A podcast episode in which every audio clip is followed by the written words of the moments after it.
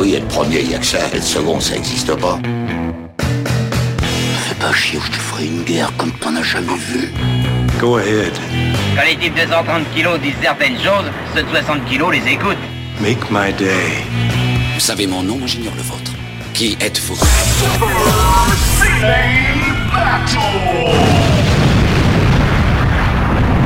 Le second, c'est un con. Super Ciné Battle, c'est le podcast où nous établissons le classement ultime du cinéma. Nous prenons vos listes de films que vous nous adressez pour les classer du meilleur au pire afin d'obtenir la liste ultime. Et pour cet épisode 29, j'ai demandé aux survivants de l'enfer, Steph Steph, survivant de l'enfer, souvent croise le fer. Hello papa, comment tu vas? Eh ben écoute, euh, ça va très bien Daniel. Bonsoir Daniel, bonsoir tout le monde. Euh, voilà, bah oui, survivant de l'enfer. euh, je- ça me plaît bien finalement comme titre. hein. C'est quand même mieux que le Luc Besson euh, des, des hautes montagnes que tu me, que tu m'as attribué une autre fois. J'essaie d'en trouver à chaque fois un nouveau. C'est ça, on progresse. Et je suis Daniel Andreev, Camille Robotique sur Twitter. Et vous êtes en train d'écouter Super Ciné Battle, épisode 29. Épisode 29 déjà, c'est... Le temps passe vite. Le temps passe très vite, hein, c'est incroyable. Alors, on- déjà, les conditions sont meilleures que l'épisode précédent. Oui, j'ai récupéré Internet, tu vois. T'as récupéré Internet que tu as planté de tes propres mains, j'imagine. Exactement, voilà. J'ai tiré le câble avec les dents, tu sais, depuis le fond de la vallée. Et chez moi, il y a moins d'écho, j'ai l'impression, et on travaille là-dessus. Euh, je pense que les 50 euh, cartons de bouquins que j'ai déballés euh, ces derniers temps peuvent un petit peu aider. Et encore, on, on y travaille quand même. Et, euh, et donc, ouais, si vous, nous avez, si vous avez écouté l'épisode précédent, si c'était votre premier épisode, ben, croyez-moi, l'épisode 29 sera meilleur. C'est- vrai que le dernier épisode, ça a été vraiment l'épisode euh, du sniper, tu sais. Ouais. Sauf, C'était- sauf, sauf, sauf, sauf si tu es euh, le réalisateur de Astérix aux Jeux Olympiques. Voilà, c'est ça. Mais c'était, ouais, c'était, on- ça a flingué dans tous les sens, quoi. Alors, pour nous faire de parvenir des listes, c'est simple. Trois films par liste. Un titre si vous voulez mettre une thématique. Et vous nous l'envoyez à supercinébattle.gmail.com.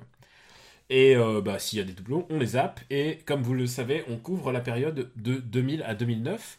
Et c'est très bizarre cette période parce que du coup, euh, on prend notre temps, j'ai l'impression. Euh, on n'a jamais c'est été vrai aussi voilà. longtemps sur une, euh, sur une liste. C'est vrai, c'est vrai qu'on on passe énormément de temps sur, sur, sur chaque film, mais j'ai l'impression aussi que euh, c'est peut-être le, le fait qu'il y a, il y a- on a, il y a plein de choses à dire et plein de choses contradictoires entre nous, plus j'ai l'impression que dans les, les autres décennies. J'ai l'impression que voilà, c'est plus sujet à débat. Il y a plus de battle. Il y a plus de battle, ouais, j'ai l'impression. Euh, bah après, voilà, c'est des films qui. Qui, qui ont, on, les, on- on les a vus tous euh, au moment, enfin tous en tout cas, la plupart, on les a vus au moment de leur sortie. Enfin, tu vois, t'es plus dans le même contexte que Hmm. revoir des films dont t'as entendu parler pendant un X temps et que, que tu revois comme classique. Là, genre, tu vas au cinéma, tu découvres un truc, quoi. Il y a peut-être aussi ça. Là, on a 64 films. Le premier, c'est History of Violence. Voilà, de David Cronenberg. Le deuxième. Millennium Actress. Le troisième. The Host. J'étais en train de penser à Millennium Actress, tu sais qu'il y a hum, euh, Perfect Blue qui ressort en, en Blu-ray là. Oui, il y a Perfect Blue bah, qui est ressorti là en Blu-ray Ah. là, euh, un, un coffret, euh, un coffret apparemment gargantuesque. euh, c'est- moins qu'on puisse dire. Ça donne envie, ouais. Euh, c'est chez Kazé, je crois, il me semble en plus. euh, ouais, c'est at, at- anime casé. ouais. Euh, donc troisième The Host, quatrième Eternal Sunshine of the Spotless Mind, Euh, Cinquième OSS 117 Le Caire, Nid d'espion. sixième Le Retour, Septième Shaun of the Dead. euh, huitième Hitman Ensuite Ratatouille. et dixième Les Beaux Gosses que Tout à beau- fait. beaucoup de gens t'ont recommandé post-factum.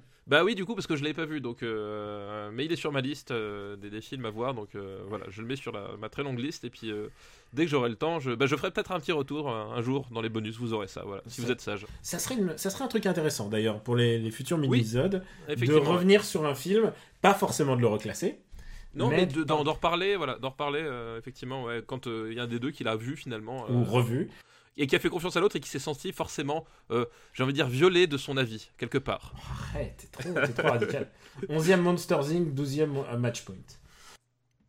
Et il faut quand même citer euh, le bas du classement, puisque le, Oui. le classement est, est quand même tiraillé, puisque Hancock était très mal classé, et puis tout d'un coup, Hancock est remonté par la force des choses. Mais oui, bien remonté, hein, il est quand même euh, uniquement à, à la huitième place en partant de la fin. Euh, Puisque juste au-dessous, il y a Garden State. Alors, on a reçu aussi pas mal de gens avec des, des gifs en plein de larmes. de, Euh, de Zach Braff. Oui, euh, parce que évidemment, on, on assassine parfois les films. Euh, la ligne verte, euh, vous savez, c'est notre légendaire euh, coup de snipe. Mais voilà, Garden State n'est pas dans nos cœurs. Voilà. D'ailleurs, la ligne verte, je, je crois que les, les- les auditeurs ont beaucoup apprécié l'unique tweet du compte officiel lors du 1er avril. oui, euh, qui était. Qui était la ligne verte, c'est super bien. Il y a des gens qui n'y ont pas cru. Il y, en a un, il y en a un, à un moment donné, il a hésité, puis il, il a dit non, oh merde, il a vu la date, tu sais. Ah oui.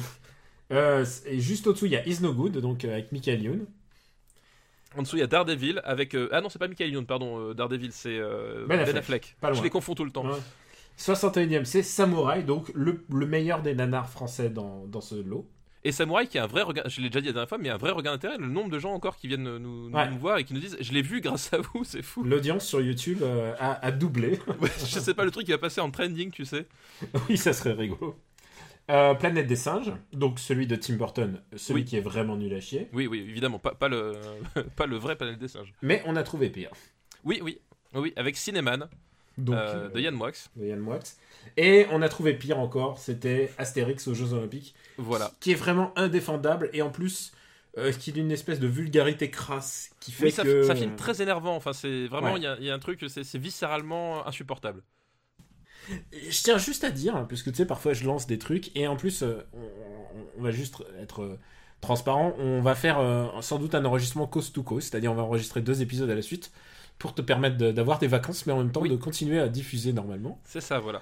Je me demandais un truc, euh, dans les listes des 2000, il y a très très peu de films des frères Cohen, et je trouve ça très bizarre, enfin il y en a un, évidemment, tout le monde pense au même, mais les autres euh, passent sous le radar, et en plus c'est pas leur meilleure décennie, de très loin.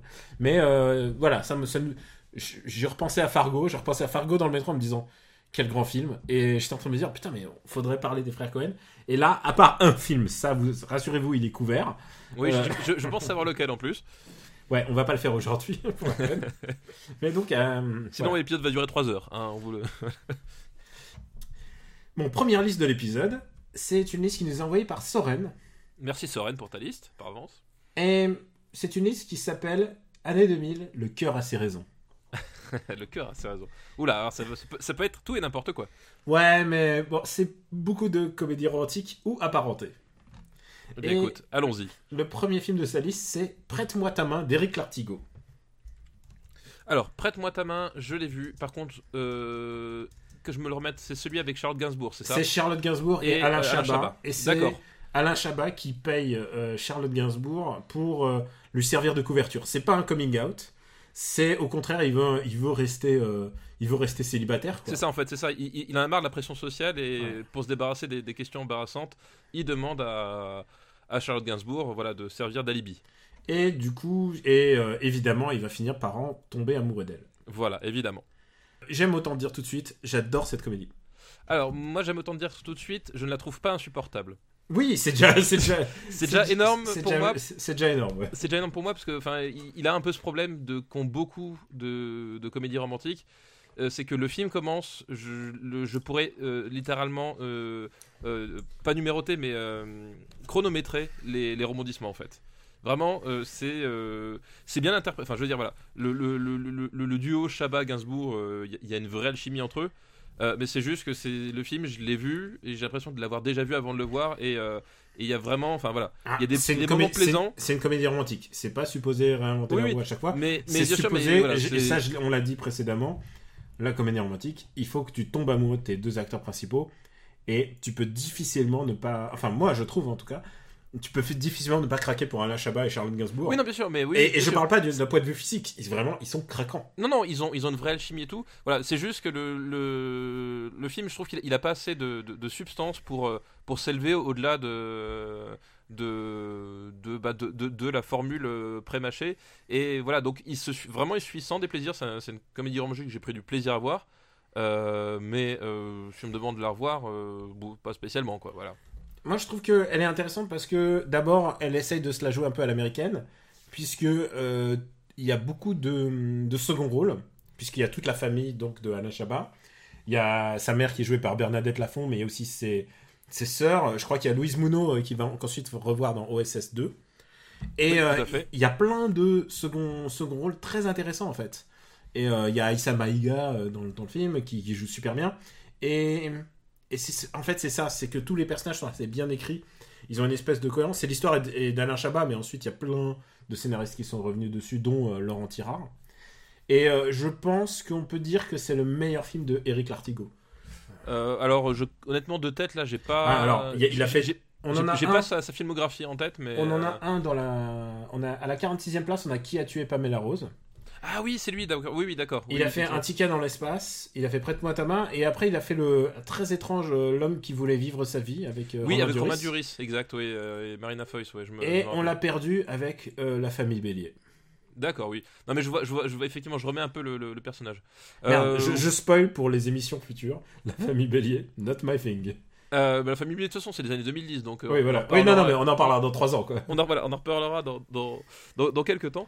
Euh, oui, effectivement, c'est peut-être effectivement son meilleur film. Mais comme dit, voilà, c'est vraiment pas un film que je trouve désagréable, mais c'est pas un film qui, qui est marquant, quoi. C'est vraiment le. le Moi, je le trouve intéressant parce que les personnages en plus sont utilisés à contre-emploi. Alain Chabat qui, dans le rôle. Ouais, du- bah justement, mais ce qui, ce qui est embêtant, c'est que à contre-emploi, oui et non, c'est-à-dire que, je sais pas, enfin, il n'y a, pas- y a pas vraiment de, de, de- de bouleversement, c'est-à-dire qu'au bout d'un moment, tu, tu, tu sais, es toujours forcé de revenir sur la- le rail du truc, enfin voilà, il y a un truc, moi, c'est euh, un film que je trouve sympathique mais oubliable. Voilà, tu trouves que c'est plan-plan? Un peu, oui. Moi, je l'aime, je l'aime bien. Je trouve euh, suffisamment bien pour que je le mettre. euh, je regarde la liste. Je le, je le mettrais au-dessus du fabuleux destin, moi. Euh, moi, je le mettrais en dessous de Gangs of New York. Euh, Est-ce qu'on peut avoir un juste milieu en mettant sous être et avoir? On coupe les- C'est vraiment couper la poire en deux. Euh, écoute, comme c'est mathématiquement exact, nous allons couper la poire en deux.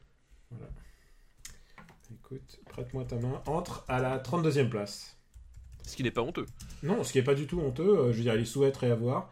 C'est euh, deux, films, deux films français, côte à côte d'ailleurs. Alors, ensuite, sur la liste de Soren, il y a 500 jours ensemble de Mark Webb. De Mark Webb. Mark Webb qui va ensuite réaliser Amazing Spider-Man. Et tu sais quoi, les mecs, ils ont vu 500 jours ensemble, ils se sont dit, c'est ce mec-là, C'est l'homme de la situation. il doit savoir faire les scènes d'action. C'est ça, c'est. c'est notre nouveau Sam Raimi. Non mais, et- mais en fait, c'est- très symptomatique de, de tout ce qui s'est passé dans les années 2000 à Hollywood. C'est-à-dire que les types, ils ont vu des, des mecs qui avaient réussi à faire un, un film réussi ou qui avaient un, un univers ou qui avaient un truc, enfin voilà, un truc en plus généralement très euh, très identifié, euh, indépendant entre guillemets, même si les films n'étaient pas toujours des productions indépendantes. Et ils sont Bah, dit, c'est un Fox Search, Searchlight, Voilà. évidemment. Euh, Un de plus, c'est notre quatrième dans la liste. Et, et ils se sont dit, ouais, ces types-là, bah, du coup, on, on, on- on- les choisit parce qu'ils ont, ils ont un univers intéressant et on va leur demander de faire la même chose que tous les autres. Tu sais, c'est l'espèce de contradiction. T'avais Aronofsky, c'est pareil, il a passé un temps incalculable sur, euh, sur Batman euh, Year One. Euh, voilà, et du coup, c'est c'est vraiment, effectivement, c'est très symptomatique de ces années-là, quoi. Euh, c'est l'histoire d'un garçon qui recrute une fille et, et visiblement il tombe amoureux, mais en fait, euh, pas, pas tant que ça en fait. Lui est Ouais. plus amoureux qu'elle. Lui est architecte, si je me souviens. Il est étudiant en architecture, je Ouais. crois, peut-être, euh, un autre truc comme ça. Et elle, euh, et elle c'est une blasée de la vie. Elle, Oui, trava- travaille, à, elle travaille à Game Cult. Euh, elle croit pas en l'amour et tout ça. Et, et du coup, il se- s'engage une relation très superficielle à l'image du film. Alors, moi, je, bah, justement, moi, ça fait partie des comédies romantiques que j'aime bien. Ah que- merde, on est en Parce que justement- parce que je déteste cette comédie en fait. Je- Moi, moi, j'aime beaucoup parce que justement l'enjeu ici c'est au début de te faire croire. Enfin, c'est pareil, t'es dans le truc, il se rend compte, il s'aime, il, y a des différences, il y a des disputes, et puis après il essaie de la reconquérir. Sauf qu'en fait, le, le vrai objectif du film c'est pas la reconquérir, c'est de l'oublier. Et, euh, et moi, c'est un truc que je trouve assez réussi dans ce film-là, c'est que déjà, effectivement, enfin, tu disais tomber amoureux de ces personnages. Enfin, euh, moi, je suis fan de Zoé Deschanel euh, devant l'Éternel. Ah ouais, bah pas moi. Et moi, j'aime, moi, j'aime énormément Zoé Deschanel, et je trouve que dans ce film-là, justement, c'est, c'est, c'est justement, euh, euh, c'est une très jolie fille, mais c'est surtout, je trouve, c'est un, c'est un personnage dont je pourrais tomber amoureux, c'est-à-dire qu'il y a, il y a vraiment un- un- une personnalité. Et tout le but, justement, c'est de voir le, le- le Joseph Gordon-Levitt euh, souffrir et jusqu'à en devenir euh, cynique et à, et à l'oublier et à passer à autre chose. Alors, écoute, non, pas complètement, parce que quand même deux tiers du film, elle est là pour lui remonter le moral. Oui, mais justement, mais, mais elle ça- lui remonte le moral, et le truc, c'est que, alors on en a parlé la dernière fois. euh, c'est le, le ce qu'on appelle le trope du, des Manic Pixie Dream Girl. oui, quelqu'un quelqu'un d'ailleurs nous avait dit euh, franchement Oui. c'est facile de prendre un cliché. Il y a plein de clichés euh, dans le monde du cinéma. Il y en a des milliards. Attends, j'adore les westerns. Il y a il y a il y a, il y a 400 000 westerns. Il y a quatre histoires différentes. C'est pas c'est pas ça l'idée. L'idée c'est d'avoir un truc que tu vois dans un film et que tu peux plus ne pas revoir tant il t'agace. Mais, et, oui, et la mais- mais le- fille et la fille. Oui, mais justement, alors justement dans, ce, point. dans ce film-là, et c'est là qu'il est intéressant et que je pense que tu as un, un regard un tout petit peu biaisé à mon avis, c'est possible. C'est que effectivement tu as raison, elle a vraiment tous les clichés de la Manic Pixie Girl, sauf que justement c'est son point de vue à lui et que au final, euh, au final c'est elle qui, c'est sa décision qui s'impose, c'est-à-dire c'est sa décision de rupture qui vient d'elle et qui finit par s'imposer à lui et lui qui réalise que finalement euh, cette espèce de justement de, vision idéalisée qu'il avait besoin pour d'elle pour se réconforter, euh, ça ne fonctionne pas et il est obligé de passer à autre chose en fait. Et euh, parce que le problème de justement Garden State et de tous ces autres films, c'est que la, la- la femme dans la relation est engagée dans, sur cette voie-là, et au final, c'est récompensé par, il finit par la pécho à nouveau, ou la pécho pour de bon, au choix. Alors Et à là, la fin, il finit par, euh, spoiler alerte, il finit par trouver la, la même. C'est la, Oui. même, c'est la même nana Mais- qui lui tend les bras. Quoi. Mais il retrouve, et bah après, tu, tu- on peut retomber, mais il y a, il y a vraiment, enfin, je trouve, il y a ce côté, euh, le mec est pas récompensé pour, euh, pour s'être comporté comme ça, en fait. Et moi, c'est, moi, c'est un film que je trouve intéressant parce que justement, tu prends tous les codes, parce que le film est, rencontré, est rencontré semi à rebours, enfin, je sais plus exactement la, l'astuce narrative, mais euh, c'est, pas, c'est pas linéaire. Oui, c'est que c'est pas linéaire et en fonction, il y a des numérotations. si Voilà, c'est ça. Je me rappelle plus exactement, mais je sais que enfin, c'est pas une narration linéaire. Et justement, c'est qu'il t'embarque dans une histoire qui, qui prend vraiment toutes les rails euh, classiques de la comédie romantique, sauf qu'il t'emmène euh, finalement vers une conclusion qui, qui est complètement différente, où, euh, voilà, où, où- le tout, tout le monde n'est, pas heureux, euh, n'est pas heureux, ne vit pas ensemble, et tout, tout est bien qui finit bien, quoi. Euh, moi, je déteste ce film, il m'horripile au plus haut point. En sa défaveur, dans la bande-son, à un moment, ils sont, ils sont nagent dans le bonheur, comme dans en fait, deux tiers du film. hein. Et En fait, c'est vraiment c'est ça qui est. Bah oui, mais justement, Ce qui est très bizarre, c'est que c'est un truc à. Bah oui, à- mais, à mais pour moi, c'est mais c'est vraiment en poil et c'est ça qui est bien, c'est qu'il nage dans, il nage dans le bonheur, c'est et que le but à la fin, ce bonheur, on te le prend, on te l'arrache, et on te le retourne, et on fait tiens, Et à la fin, il y a une... et à la fin, il y a une autre nana qui se parachute pour lui remonter le moral. Euh, le truc, c'est que euh, ils sont dans la voiture, ils sont tous dans le bonheur. Et là, on entend la bande son, euh, la bande son du bonheur, c'est-à-dire Carla Bruni. C'est quelqu'un qui m'a dit. Et rien que pour ça, ce film, ce film va dans l'antre de l'enfer pour moi. Mais je sais que ton sarcosisme, ton sarcosisme aggravé. latent, mon sarcasme latent fait, fait que voilà, c'est bien connu. Où est-ce qu'on va mettre ce film? Et ben écoute, euh, dis- dis-moi où est-ce que tu veux le mettre le plus bas. En sachant que je ne te laisserai de toute façon pas faire. Ouais, bien sûr. Euh, pas Moulin Rouge quand même. Je le mets sous Avatar. Et puis, attends, je mais- mets mais sous surtout- Avatar. Et, et surtout, je me rappelle plus. Attends, euh, attends, je regarde juste un truc. Il, il, il a, il a pécho, elle le pécho pas sur une chanson, je sais plus, c'est pas dans celui-là? C'est possible, je me, je me souviens plus exactement de détails. Je sais que c'est Joseph Gordon-Levitt qui ne me fait pas rêver et Zoé Deschanel qui me, qui, si. qui me fait absolument pas rêver. Non mais si c'est ça aussi, c'est c'est que c'est un film en fait où ouais, euh, genre elle, euh, elle, elle- elle lui fait fondre le cœur sur une chanson des Pixies en fait. Dans mon souvenir c'est ça. Ah, parce qu'en plus c'est cool. Bon. Bah euh, évidemment que c'est cool les Oui, ils sont, sur, ils, ils sont au karaoké ou un truc comme Oui ça c'est non ça, un Ouais. karaoké oui c'est. Évidemment les Pixies c'est le, c'est des plus grands groupes du monde Daniel. Évidemment. Tu dis ça à moi Je les ai vus en concert. Bah moi aussi je les ai vus en concert, M- même pas tu me dégoûtes, tu vois. même pas tu me dégoûtes. Bon, euh, Et je les ai vus en concert et avec Kim Deal, donc s'il te plaît, hein. moi c'était les Voilà. Red Hot. Euh... Je les ai vus aussi en concert les Red Hot. Tu veux qu'on fasse un concours là?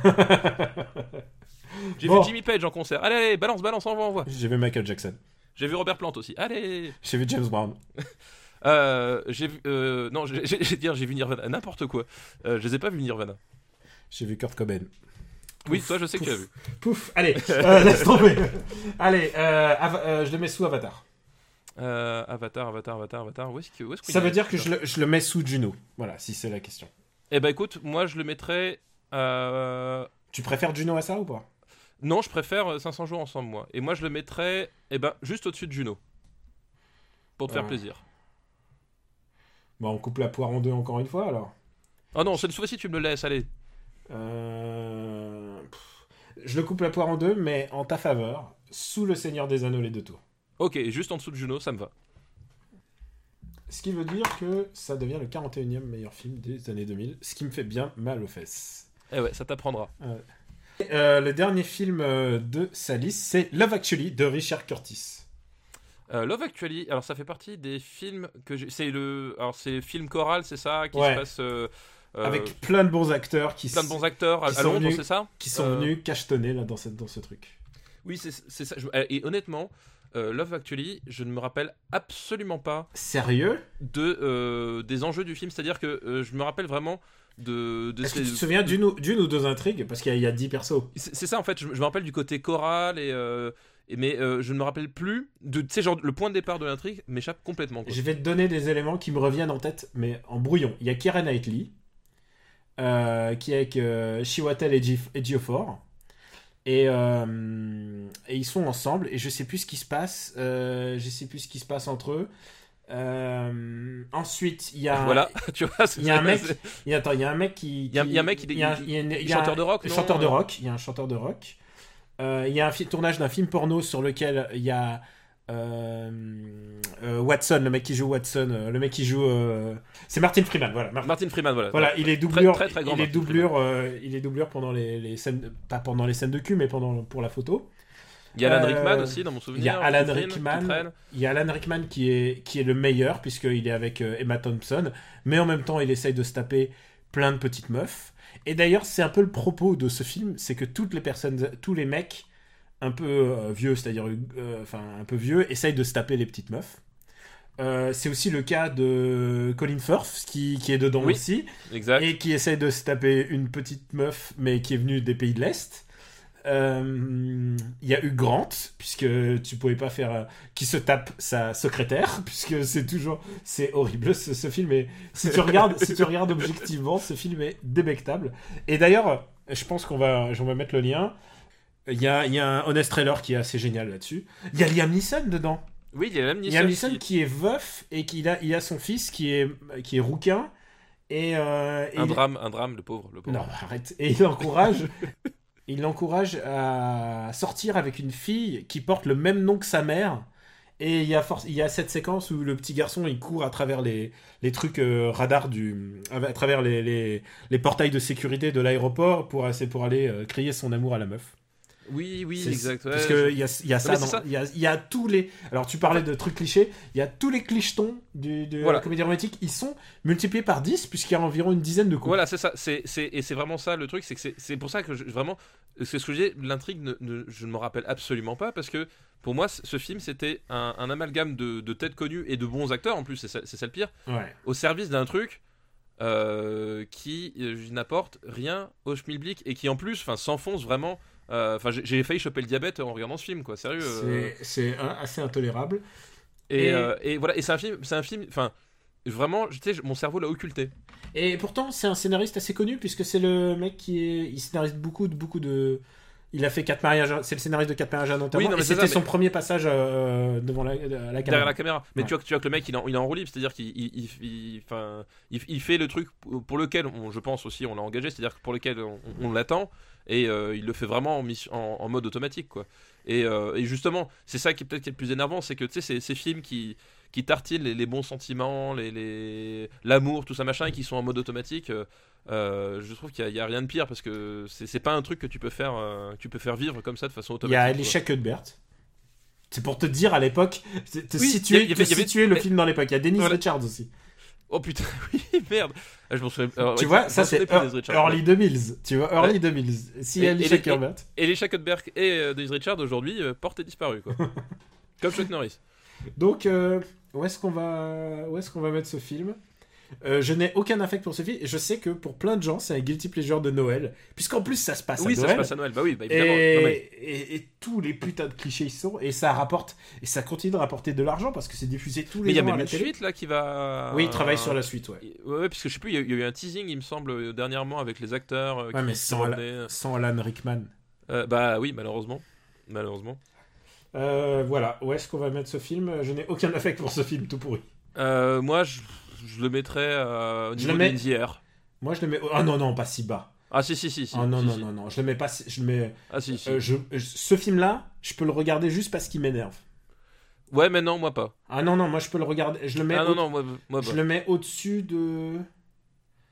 de Harry Potter et la Chambre des Secrets. Non, non, jamais, non, jamais de la vie, jamais de la vie. Alors, non, non, genre tu rêves. Je, je, je, je, je crois que dans, le, dans la catégorie film qui m'énerve, je préfère regarder les choristes, à la rigueur.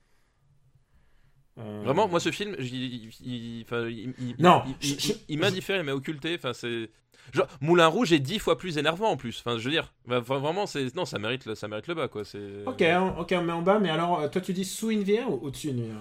Je sais pas, dans les alentours d'Indière. Après, Moi, euh, sous le mémoire d'une geisha, c'est sûr. tu vois, en dessous, quelque, part aux alentours d'Indière. Mais après, au-dessus, en dessous, bon, euh, ça change Écoute, pas grand chose. au-dessus des choristes, voilà, c'est le. Ok, voilà. écoute, ça me va. Donc voilà, on a quand même euh, mis quelques comédies romantiques dans le top. Ah oui, bah oui, on en a mis. qui- C'est c'est bien parce que les, les gens vont croire vraiment que c'est la thématique de la haine. hein. Là, on- entre l'épisode dernier et celui-là, là, on commence vraiment fort. Quoi. Ah, tu me diras si tu veux vraiment, vraiment battre. On a un potentiel pour battre le bas. Ah, écoute, On verra. on verra. Euh, on remercie Soren pour sa liste. Merci, merci pour ta liste. Et on passe à une liste qui nous est envoyée par Luc. Bonjour, Luc. Je ne suis pas ton père. Sa liste s'appelle Voyage, Voyage, plus loin que la nuit et le jour. Putain, et d'un seul coup, j'ai le putain de clip qui me revient dans la tête avec sa coupe de cheveux de Desireless là. Voilà, merci. Alors bravo, bravo. Putain, j'ai Alors- passé toute l'émission avec ça en tête maintenant. Il y a un film dans sa liste que je n'ai pas vu, on va commencer par celui-là. C'est Les larmes du soleil d'Antoine Fuqua. Les larmes du soleil. Alors, ce sont aussi les larmes du spectateur en fait. Alors, moi je peux juste dire un truc, je déteste Antoine Fuqua. Je pense que toute sa filmo, c'est Ah, le mec- c'est- non, mais- c'est un cauchemar. Alors, Antoine Fuqua, il a, il, a, il a quelques films que je peux supporter, mais globalement, il a quand même un nom de dragé euh, et, euh, et- de dragé euh, qui est contre l'incontinence. Et il y a vraiment quelque chose qui ressort dans son cinéma à ce niveau-là, Euh, parce que euh, c'est un type. Enfin voilà, si- c'est lui qui a fait la, la- la chute de la Maison Blanche. Il y a, il y a des films de, C'est celui qui est pas drôle. Oui, c'est ça, c'est celui qui. Est... Et euh, il y a des films de lui que j'aime bien. c'est pas celui avec, euh, avec Jamie Foxx avec un bazooka euh, sur le toit de sa bagnole. Voilà, c'est ça. Ouais, c'est l'autre. C'est celui qui, c'est celui qui, co- qui copie d'ailleurs de, de, de- Avec de- Gérard. Butler. C'est celui Voilà. avec Gérard Butler. Ah, Voilà, celui qui se prend sérieux. Nul. Donc euh, Antoine Fuqua, il a, ré- il a réalisé deux trois trucs qui sont que j'aime bien parce que il y a, il y a des moments, enfin son, je- son Training Day, je le trouve chouette. Ouais, non, Et- non. Moi, je suis Training Day déjà, je suis. Je suis... Ah bah voilà, bah, on en parlera une fois, mais Training Day, je le trouve chouette. Et puis après, quand il quand il est vraiment débile, il y a un truc qui se passe euh, chez, chez Antoine Fuqua euh, qui voilà, qui, mais c'est pas tout le temps. Le problème, c'est qu'il il est toujours à la marge et euh, Toujours à la, marge de, à la marge de la qualité, je tiens à dire. Oui, c'est ça. Euh, je sais mais pas si t'as vu l'élite de Brooklyn. Oui, l'élite de Brooklyn, c'est le mec qui a vu The Wire. fait, oh putain, trop putain. bien, je vais faire le, je vais faire pareil mais en Je- film. Je vais faire pareil et je vais prendre deux trois acteurs. deux trois acteurs comme ça, ça va être trop bien. C'est une horreur. C'est pareil là, là, son son euh, son Southbound, euh, la rage au ventre avec euh, euh, Jack Gyllenhaal. Southpaw, Southpaw. Southpaw, voilà, Southpaw avec euh, avec Jack Gyllenhaal, c'est atroce. Tu sais, c'est vraiment le, le film de boxe euh, le, le- hyper cliché qui a qui apporte rien avec des personnages insupportables Et que puis cette année- tous. Et puis cette année, The Magnificent Seven, il a touché à, au doublement intouchable euh, les sept mercenaires. Ouais, mais sauf les 7 mercenaires, moi j'avais bien aimé parce que justement on arrivait à un quota de Non. débiles Oui, qui, qui, qui, moi je trouve que ça fonctionnait. Voilà, c'est moi je trouve film- que ça insulte le film original et en plus, Ah oui, non, mais ça, ça d'accord, mais. et en euh, plus il y a Denzel euh, et qui a un objectif et tout. Oh, pff, oh là là, Oui, mais, mais je trouve qu'il y a, y, a, y a des trucs et euh, il arrive à faire un truc qu'il n'arrive pas à faire d'habitude, c'est qu'il y a certains personnages auxquels je me suis attaché dans les 7 mercenaires, chose qu'il n'arrive pas à faire le reste du temps. Quoi. Enfin bref. c'est bon donc c'est un réalisateur nul et je vais pas, je vais rien dire sur les larmes du soleil, je l'ai pas vu. Voilà, Je crois pas, larmes je crois pas. Les Larmes du Soleil, c'est euh, euh, c'est un film avec euh, Bruce Willis et, Et Monica, Monica Bellucci. Euh, qui se passe euh, donc pendant en pleine guerre civile euh, en Afrique, je sais plus quel pays exactement. Au c'est- Nigeria. C'est au Nigeria, voilà. Euh, ce qui se passe au Nigeria. Et donc, donc il se passe au, Nigeria. Donc oui, on, on suit la- les, les mercenaires. Donc c'est c'est des types. euh, je, je sais plus si sont mercenaires ou s'ils sont soldats d'élite, je sais plus C'est au Nigeria. Euh, voilà, euh, et en fait, l'idée, c'est une, espèce de, de, Les mecs qui vont se retrouver confrontés à, l'horreur de la guerre, euh, dans tout ce qu'il y a de, de plus horrible, voilà, tout simplement. Puisque, puisque, en fait, ils vont être forcés. Enfin, ils, ils font une mission humani- humanitaire, et évidemment, ils s'impliquent pas dans le, dans, le, dans le conflit, puis ils tombent sur le personnage de, de Monica Bellucci qui refuse de laisser les réfugiés sur place, et du coup, ça va les forcer. À, à rester sur place et à vivre, euh, bah, vivre en fait euh, ce que c'est qu'être un réfugié euh, dans un pays en guerre, etc. Et après, évidemment, le- ils vont devoir les escorter parce que le deal c'était évacuer les blancs, laisser les noirs. Donc, ils vont devoir les, les escorter tout le monde jusqu'à bon port. voilà. Et donc, le sujet, pourquoi pas hein. En plus, c'était. C'était marrant parce que c'était c'était à la même époque où eu Il y avait Blood of. Euh, t'avais eu euh, Le Royaume, tu sais, t'avais tous ces films Et là. puis un surtout il y avait Call of là, enfin c'était la- Oui. le grand- les Voilà. grandes années de Call of. les grandes années Call of, enfin, tu sais, t'avais une espèce de, de, de- de synergie autour de, ces thématiques-là, genre les, les, les guerres qu'on ne dit pas, tu sais. Ouais. Euh, bah, Oui, c'était- après de, la crise de conscience post. euh, post, post- post 2000. 11 septembre de 2001, tout Ouais. simplement. Euh, voilà, et là, on nage vraiment en plein dedans, c'est-à-dire que c'est larmoyant, c'est américain, ça en fait des tonnes, et justement, c'est ça, se prend tellement au sérieux, tu sais, t'as ce côté euh, hyper didactique, euh, avec ces, ces- ces beaux soldats sur fond de soleil couchant. euh, c'est un film qui, qui, qui sait pas ce qu'il veut faire parce qu'en même temps, bah, comme c'est un film américain, il, voudrait bien faire des trucs un peu, un peu spectaculaires, mais bon, il n'arrive jamais à faire comme il faut. Enfin, voilà, c'est un espèce de truc tout boiteux qui, qui en fait des tonnes. Bruce Willis en mode putain, j'ai eu la révélation sur, euh, avec Ned Shyamalan, donc maintenant je vais faire que des rôles sérieux, tout ça. Sauf que là, il sait, il sait pas ce qu'il doit jouer. Enfin voilà, il y a rien ah, ça, qui, quand il y il a rien est pas, qui tient. quand quoi il est pas bien dirigé, il est Bruce Willis Voilà. horrible. ça il y a rien qui colle euh, enfin c'est c'est c'est et et- t'as ce côté on, on t'enfonce la bonne conscience dans, dans la gorge euh, avec, avec les Rangers euh, euh, voilà I Love America enfin tout ce que tu veux enfin vraiment c'est c'est c'est con c'est cliché et ça en fait des tonnes c'est assez insupportable quoi Euh, bah écoute, je suis d'accord avec toi. De toute manière, je sais un film que je déteste avant même de l'avoir vu. donc euh, voilà donc Où est-ce qu'on le c'est c'est où est-ce qu'on le met où est-ce qu'on le met? Euh, où est-ce que je le mets du coup? Euh... Eh ben écoute, moi je je pense que je le mettrais juste au-dessus de Hancock. Ah oui, très très très bas quand même. Ah oui, non mais c'est vraiment c'est vraiment en plus enfin moi je, moi j'aime je suis quelqu'un qui aime énormément les, les films de guerre enfin qui voilà et c'est je veux dire il y a il y a vraiment un dans rien qui est réussi quoi c'est un film qui, qui, qui se prend trop au sérieux pour se permettre d'être aussi con mais qui est pas assez con pour te faire marrer enfin vraiment t'as as ce côté euh, le film qui, qui est raté quoi Mais on n'aime pas Antoine Fuqua et on le dit. Donc euh, voilà. Euh, deuxième film de la liste de Luc, et là j'en suis, c'est à bord du Darjeeling Express de Ah, Wes Anderson. de Wes Anderson effectivement donc le, le récit c'est de trois frères à- en Inde donc euh, à, à bord justement du fameux Darjeeling Express donc un un train qui traverse les Indes Mm. euh, suite à la mort de leur père c'est ça? À la Euh, mort de leur père, Voilà. et ils y vont parce que euh, euh, c'est un truc initiative un an après la mort de leur père, je crois. voilà un an de mort- et ils se retrouvent et euh, C'est donc trois frères qui sont joués par Owen Wilson, il y a Adrian Brody, et Adrien Brody et il y a euh, euh, Jason Schwartzman. C'est pas la peine de retenir celui-là parce, qu'il- parce que celui-là c'est le moins connu. C'est moins connu, mais pourtant, euh, à John Schwartzman, il a, il a peut-être, je trouve, le, le- le personnage le, le plus épatant de tout le film, en fait. Euh, pour moi, enfin, moi, quand j'ai vu Darjeeling euh, Express, c'était une. enfin, honnêtement, je connaissais pas, alors que c'est un, c'est un, un collaborateur régulier de, De Wes. de, de Wes Anderson, mais je le connaissais pas, voilà. Et, euh, et euh, j'aime beaucoup son personnage, en fait, et j'aime beaucoup la, la- la façon dont il le joue. Enfin, il y a un côté.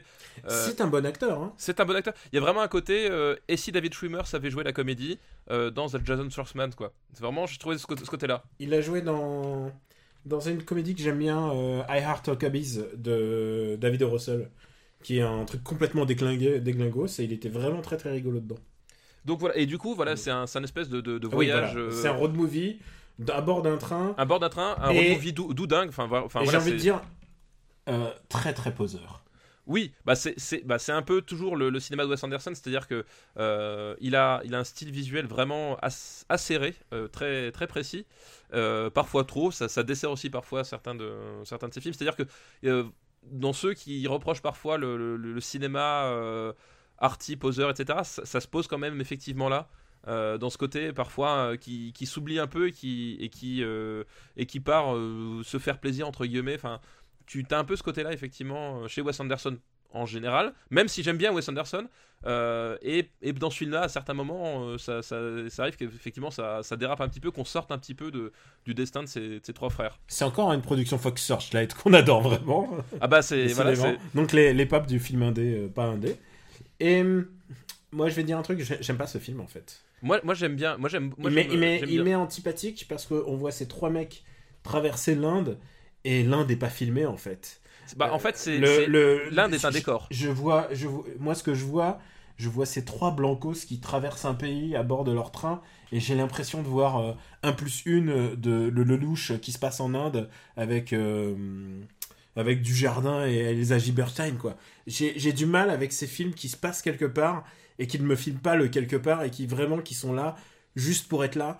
Et je mets ça, au- euh, ça, me- rappelle un peu ces gens qui partent en vacances et qui sur toutes les photos se prennent aussi en selfie alors qu'ils ont un super truc devant eux et ils se prennent en même temps en photo. Et, et ça m'agace. Du, du coup, voilà, j'associe ça à cette, cette mouvance très très bizarre. Euh, J'ai du mal à voir ces, ces, ces- trois poseurs à travers, à travers des, superbes endroits et filmer, euh, et filmer à la manière Wes Anderson. C'est vraiment un film qui me- que je déteste. Voilà. Je sais pas, tant que je le déteste, c'est que ça ne me parle absolument pas. Et j'ai pas envie d'avoir l'histoire de ces mecs. Et j'ai, je, je les aime pas. Ils me sont tous, ils me sont tous à peu près débectables. Euh, la manière de poser, leur manière de presque condescendante de traverser le pays. Euh, c'est supposé c'est supposément être un feel good movie ça ne me met pas du tout feel good j'ai j'ai juste envie que ça s'arrête moi ce film J'ai- et ça m'est très pénible et Wes, Wes Anderson euh, je sais que il y a plein j'ai plein d'amis qui adorent Wes Anderson Wes Anderson souvent euh, ça passe pas avec moi Donc maintenant, je vais pouvoir parler. ouais non non ok. attends attends t'as présenté le truc moi je Bah, j'ai présenté, oui, Ouais. mais j'ai encore rien dit dessus, Ouais. si tu veux. vas-y vas-y vas-y, chaud Non, mais ce que je veux dire, c'est que effectivement, t'as as ce côté-là, c'est-à-dire que euh, l'Inde est, est principalement un décor plus qu'autre chose, mais en même temps, mais en même temps, quelque part, euh, moi je trouve au contraire les, les, euh, personnages euh, intéressants et attachants. Et en même temps, moi, ce que j'ai apprécié quelque part, c'est que du coup, ce récit initiatique évite justement le misérabilisme. Alors quelque part, j'ai pas vu le film de Lelouch, donc je pourrais pas faire de comparatif, mais je trouve qu'il y a une façon de faire qui est qu'effectivement on filme pas toute la misère de l'Inde, mais quelque part bah, c'est pas le but du truc et que et que n'essaie pas de l'exploiter. Enfin vraiment il y a, je trouve que c'est pas je trouve pas ça malade. Enfin c'est pas maladroit, c'est-à-dire qu'il y a des- moments où tu sens qu'effectivement ça, ça- fait un peu truc de carte postale, mais euh, comme tu restes vraiment centré sur les personnages et moi je trouvais leur parcours attachant parce que c'est des des personnalités complètement euh, complètement allumées complètement éthérées qui apprennent à se, à, se connaître en fait après la, la mort de leur père parce que finalement ils se connaissent pas si bien que ça. Euh, voilà je trouvais que le, le- trio fonctionnait vraiment très bien et finalement quelque part le, le fait qu'ils aient pas voulu mêler toute la misère de l'Inde à ça bah ça m'a pas tant dérangé que ça parce que finalement ça, ça aurait fait un film qui aurait pas su ce qu'il voulait dire et je pense que ça aurait été bien pire Ben écoute, euh, on est un peu en désaccord, donc euh, écoute, où est-ce qu'on est qu'on va le mettre? C'est un film coécrit par euh, Roman Coppola. Et d'ailleurs, Jason Schwartzman, c'est le cousin de Roman Coppola. C'est c'est le neveu de Francis Ford. quoi. C'est vraiment un film en, en famille. Quoi. c'est ça Où est-ce qu'on va mettre ce film? Dis-moi. Pouf pouf pouf où est-ce qu'on va le mettre? Moi je le mettrais euh, je le mettrais sous 2046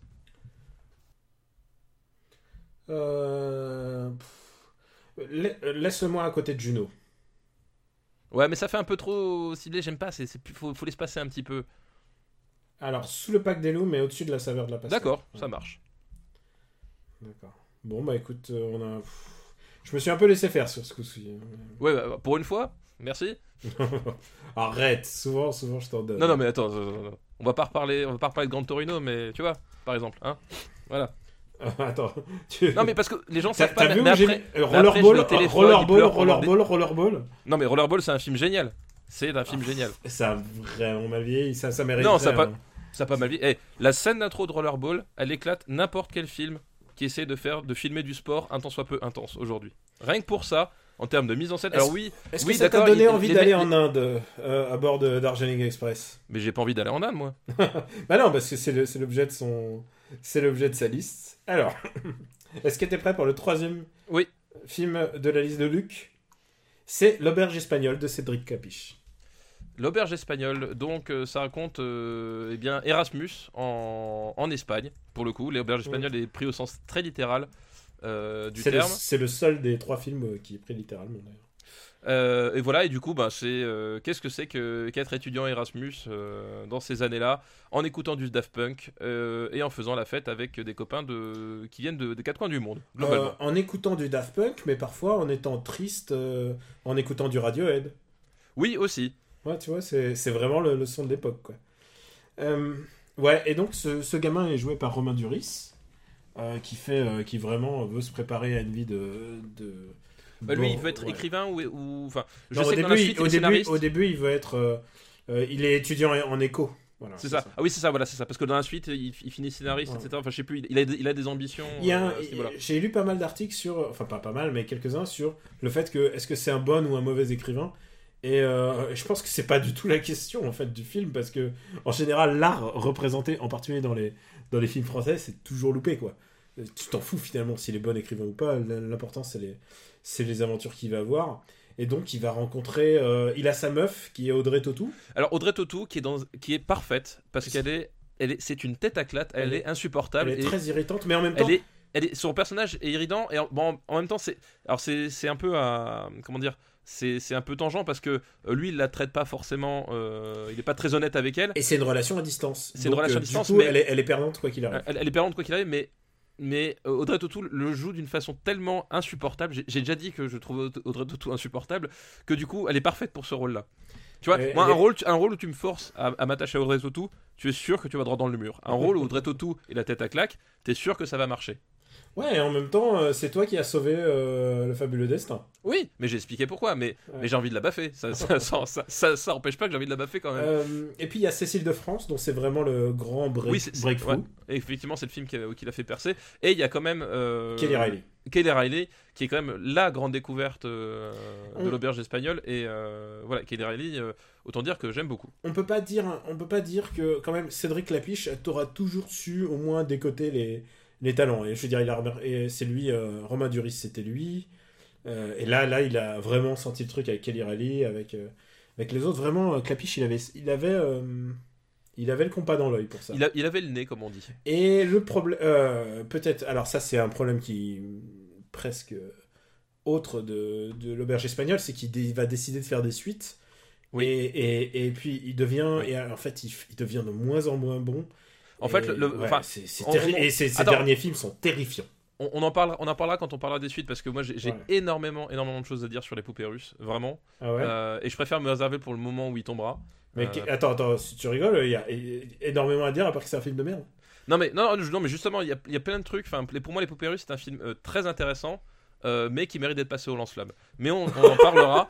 euh, on en parlera à ce moment-là. Je préfère qu'on reste. du Est-ce que est-ce sur, que t'as euh, vu ma part du gâteau espagnole Est-ce Hein? que t'as vu ma part du gâteau? Euh, Non je l'ai pas vu. Non non j'ai pas vu. Voilà mais l'auberge espagnole. Enfin moi le, le- le- le truc euh, où je trouve que ce film fonctionne euh, malgré tout, euh, c'est que ben déjà de c'est c'est- c'est- c'est début des années 2000, c'est quelque chose comme 2001, 2002, etc. Euh, personnellement, c'était mes années étudiantes, Mm.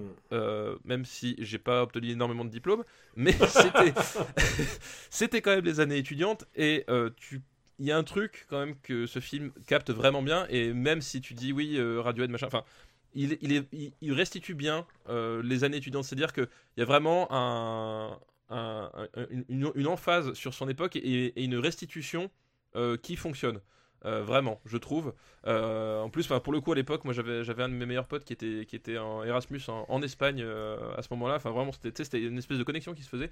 Et je trouvais que c'était bien restitué. Il y a vraiment des, des- moments que je trouve, des moments de vie étudiants qui sont racontés comme il faut, c'est-à-dire euh, avec le, le- le- le soupçon de, de, de loufoque, parce que on... je sais pas si, si tu as été étudiant toi Daniel, mais euh, ce sont des, des années assez cru. ce sont des années assez, dé- assez déraisonnables et qui en fait euh, pas trop, c'est-à-dire que tu as souvent aussi ce côté. Euh, ce, côté genre euh, oui on va porter au nu euh, le truc enfin là on reste vraiment dans je trouve qu'il avait trouvé la bonne façon de faire c'est à dire que ça, ça restituait le truc et ça faisait un peu tranche de vie le problème c'est que ça fait pas forcément un film en entier mais il y avait il y avait ça qu'il arrivait à capter et à restituer correctement Je trouve que Romain Duris donne le meilleur de lui-même. Mais je trouve que c'est peut-être l'un des meilleurs films de, de Romain Duris Alors Enfin, là où non, il est c'est- le- non, c'est pas le meilleur euh, pour moi. En, vois, tant, en qu'acteur euh, J'en vois d'autres, j'en vois d'autres, mais J'ai dit l'un des meilleurs. Je, je pense Ah. pas que c'est le meilleur parce que euh, il, il a fait d'autres, mais c'est là où euh, parce qu'après Roland Maduris, il va aussi tomber dans sa propre caricature euh, et, et- et devenir vraiment, vraiment, vraiment assez gonflant par, par moment. Mais là, justement, il, il est au moment où je trouve que, enfin, c'était la, j'ai- perso- moi, la situation Romain pour ce Duris, rôle-là. je trouve que c'est par, tu vois, par rapport au, au mec du même âge, je, de, en termes d'acteurs français, je pense que c'est un des meilleurs. Euh, je veux dire, euh, qui, qui- les mecs du même âge, c'est Gilles Lelouch, euh, c'est ouais. euh, du jardin. Oui, non, mais Non, alors, du, Jardin, du on, on est d'accord qu'il a un grand rôle, quoi. Oui, bah, oui, mais il, un grand rôle que je pense que Romain Duris n'arrivera jamais à égaler, par exemple. Ah, et effectivement, tu, tu compares à Gilles Lelouch, oui, mais même mon genou est meilleur que Gilles Lelouch, quoi. Donc, euh, effectivement, c'est pas bien difficile. Si D'ailleurs, t'es allé chez le docteur pour ton genou? Euh, oui. Ça c'est résorbé, c'est bon c'est... Non, c'est pas résorbé, mais bon. Ah, merde, bref. bon. Bah, c'est vraiment que Gilles Lelouch va mal. c'est vraiment que Gilles Lelouch va très mal. Non, mais voilà, effectivement, mais non, mais y a, mais euh, Romain Duris, euh, vraiment, il y a des, il y a des, il y a des films où, où, où je pourrais le passer par la fenêtre. Il, y a des- il arrive à être vraiment insupportable. Et je pense aussi que c'est un acteur qui a besoin d'être vraiment bien di- euh, dirigé. Ouais. Et quand tu, quand tu le laisses faire, enfin, je veux dire, son Arsène Lupin, j'espère qu'on va en parler. Non mais... Voilà, tu vois, tu vois ce que je veux dire Ouais ouais non mais d'accord mais bon voilà. tu, tu prends les mauvais exemples c'est comme c'est comme euh, juger de la carrière de Clo- Clovis Cornillac sur les Chevaliers du Ciel quoi. Oui, mais encore, en- en- en- juger, juger la carrière de Clovis Cornillac, tout court. Non non il a fait des bons films figure-toi mais il- alors encore moins que que tous tous les acteurs qu'on a précédemment dit. Ou Samuel Le Bihan, en fait, on va tous les refaire. Oui c'est vrai qu'ils ont tous le même âge alors c'est qui le Oui. meilleur acteur de cette génération Moi je, je mettrais mon billet quand même sur Romain Duris. Peu peu importe là euh, je pense que euh, L'Auberge espagnole, qui est vraiment un film générationnel, euh, pour, enfin Oui, vraiment oui, le film tout d'une époque, Ça, t'as vraiment, t'as vraiment bien souligné ça. Euh, Le truc, je pense qu'il a mal vieilli. Alors ça, par contre, c'est possible. Moi, je, Il moi, a- je l'ai pas moi, revu je depuis l'époque de ça. J'ai pas revu et il est un, peu agaçant. J'ai pas revu depuis depuis 15 ans, mais euh, voilà. C'est fort possible qu'il ait ma vie. Ça, par contre, je peux pas en juger. Parce Il que est un peu agaçant. Je, je- Et- et honnêtement, j'ai pas envie bon de souvenir en fait. d'époque, je trouve que la bande son était super. Mais Je veux non, dire, la, la bande son originale, j'entends. Oui, oui. Mais non, mais il y a, mais vraiment, enfin, mais euh, il y avait, il y avait quelque chose de l'air du temps qu'il arrivait à capter, qu'il arrivait, qu'il arrivait surtout à capter vraiment de façon suffisamment pertinente. Euh, voilà, tout était pas réussi parce que après, tu retombais dans des facilités d'écriture, blabla, etc. Et puis, oui, moi- c'est l'histoire d'un. C'est l'histoire d'un mec qui nous raconte une histoire pas très intéressante, quoi. Oui, voilà, c'est ça. euh, il veut devenir écrivain, c'est super, ok. Voilà. Mais ce- ce côté, euh, le côté vraiment, pour le coup, tranche de vie, qui peut un peu faire, faire peur quand, euh, quand on l'utilise comme ça, mais euh, je trouve que euh, il arrivait à, à- créer quelque chose. Et au final, finalement, moi, ce qui pouvait se passer, et c'est là justement l'erreur d'avoir fait des suites, c'est que pour moi, la force du film, c'était pas l'histoire qu'on nous racontait. euh, glo- qui globalement n'avait rien à, rien à battre, c'était le témoignage de cette génération-là, qui était pour le coup, euh, qui pour le coup ma génération, Ouais. et, et- et- et c'est là où le film Bah, fonctionne et est aussi, pertinent, ouais. Donc, Bon. euh, donc voilà. Bah où est-ce qu'on va mettre ce film un petit, si tu me permets, je trouve un petit peu caricatural. Ces personnages, genre, il y avait l'anglais, il y avait l'allemand, il y avait le, enfin, genre, si tu revois, si tu le revois aujourd'hui, tu vois que ça en fait. Tu vois un peu les clichés très convenus en fait. Alors c'est fort possible, mais bon moi à l'époque je trouvais que ça avait vraiment vraiment bien marché quoi. Mais c'est possible, je l'ai pas revu Ouais. depuis 15 ans donc. euh, Et je pense que ça sera un des meilleurs clapiches qu'on aura dans le classement, donc euh, profitons-en. euh, par contre où est-ce que ça va? Euh, Euh, je Pour trouve moi, ça- Je trouve ça mieux que. euh, moi où est-ce que je le mettrais Je le mettrais entre Sin City et Gangs of New York. Et mais tu le mets au-dessous du fabuleux destin. Ah oui, oui, oui. Ok, d'accord. Je, trouve la proposition de cinéma du fabuleux destin d'Amélie Poulain beaucoup plus intéressante et que ce que que euh, l'auberge espa- espagnole. Bah, tu sais quoi, euh, c'est pas une mauvaise place puisque c'est la vraiment le moitié du classement là pour l'instant. Voilà, voilà. Euh, et bah je crois qu'on a fait on a fait la liste de Luc. Merci Luc. Merci Luc pour ta liste. On va se faire encore une petite liste? Ah bah oui, bah j'espère au, au moins une. Alors c'est une liste qui nous est envoyée par Birf et euh, qui s'appelle Eddie Strambini. Alors je précise juste un truc. Quand euh, je, moi je donne le pseudo que vous voulez, c'est-à-dire celui de votre signature. Vous pouvez mettre votre nom en haut, tout ça. Si vous mettez votre signature, je, je vous cite. Oui, tu prends ce qui est marqué dans le mail quoi. Je vous prends ce qui a marqué à, à la fin de votre mail, c'est-à-dire en tant que, Oui. en tant que signature. euh, voilà. Oui, Luc, tu vas pas balancer l'adresse mail des gens comme ça. non, en fait. bien sûr. Non, ou votre vrai nom. Vous pouvez, euh, vous pouvez prendre le pseudo que vous voulez. Donc, c'est une liste qui s'appelle euh, Avant de nanifier Jean Dujardin, on colorisait certains, ou la folie du blackface dans les années 2000. Oh, oula. Et le premier film de sa liste, c'est FBI, Fausse blonde infiltrée, qui s'appelle- un film qui s'appelle White Chicks en, en, en anglais. Ah putain. Alors, euh, euh, euh, FBI, euh, fausse blonde infiltrée. Ouais. c'est un film que j'ai vu dans l'avion. Euh, euh, voilà. Et en plus, je me souviens, j'avais pas le choix de le regarder. C'est-à-dire que c'était un vol, euh, un vol où euh, tu sais, t'avais pas les écrans individuels, t'avais vraiment que l'écran collectif. Et il y avait que ça qui passait. C'est avec Marlon Wayans. euh, C'est les frères Wayans. Les frères Wayans. Euh, et c'était, euh, je pense, un grand moment de souffrance, peut-être un des pires vols de, de toute ma vie. Euh, donc tu n'aimes pas du tout le film. Ah, je déteste ça. Mais on va le voir, j'ai un gros gros problème avec la, la comédie américaine des années 2000. Quoi. Alors, euh, moi, c'est un film que j'ai vu il y a longtemps et j'ai des souvenirs un peu confus sur, ce- sur le film. Et en fait, j'ai failli. Alors, pourquoi je dis failli? Parce que on m'avait proposé, on m'avait invité et au dernier moment, euh, ça s'est pas fait. Quoi pour, pour faire le casting, c'est ça? Non, non, pour voir le film, euh, voir le film au Brady, puisqu'il passait au Brady et était présent, il présenté par euh, Max, euh, Max Donzel, donc un ami, un ami, de, un ami de, la, mai- de la maison, un ami du show. un, ami talentueux. Voilà. Et euh, il a tout un pitch passionnant sur euh, White Chicks euh, qui t'explique toute la, la portée en fait de, de ce film qui est beaucoup plus important qu'on pourrait le croire. C'est un film qui a été défoncé au moment de sa sortie et par la critique et par sauf par le, le public puisque le public a répondu présent. Mais par contre, les Razzies ils se sont donnés à cœur joie. Ils ont eu le Razzie du pire film, euh, pire, euh, pire réalisateur, pire scénario. Ils ont tout, ils ont, ils ont tout eu. Euh, et c'est l'histoire de, de deux mecs du FBI qui, euh, C'est les qui, pieds nickelés du FBI en fait, en gros. Quoi. qui intègrent une école. C'est 21 Jump Street. Sauf que euh, ils sont noirs et ils se maquillent en blanche. C'est Voilà, en, en- en blanche blonde. ouais. Et et honnêtement, moi je trouve que les gags fonctionnent vraiment. Ils sont très rigolos en fait. Ouais, moi je trouve Euh. que c'est un film qui n'est jamais drôle. Et c'est Ouais, vraiment le problème que j'ai avec Et, plein de comédies et toute, américaines. la, toute la relecture de Ouais, mais alors t'as toute la relecture, d'accord, mais euh, honnêtement, euh, le film peut avoir le, le- le bon fond qu'il veut. Au bout d'un moment, c'est vraiment pas drôle, c'est super long, c'est pénible. moi il y a des gags, il y a des gags que je trouve hilarants. que je trouve. Moi, c'est un film que voilà, ça fait partie des trucs.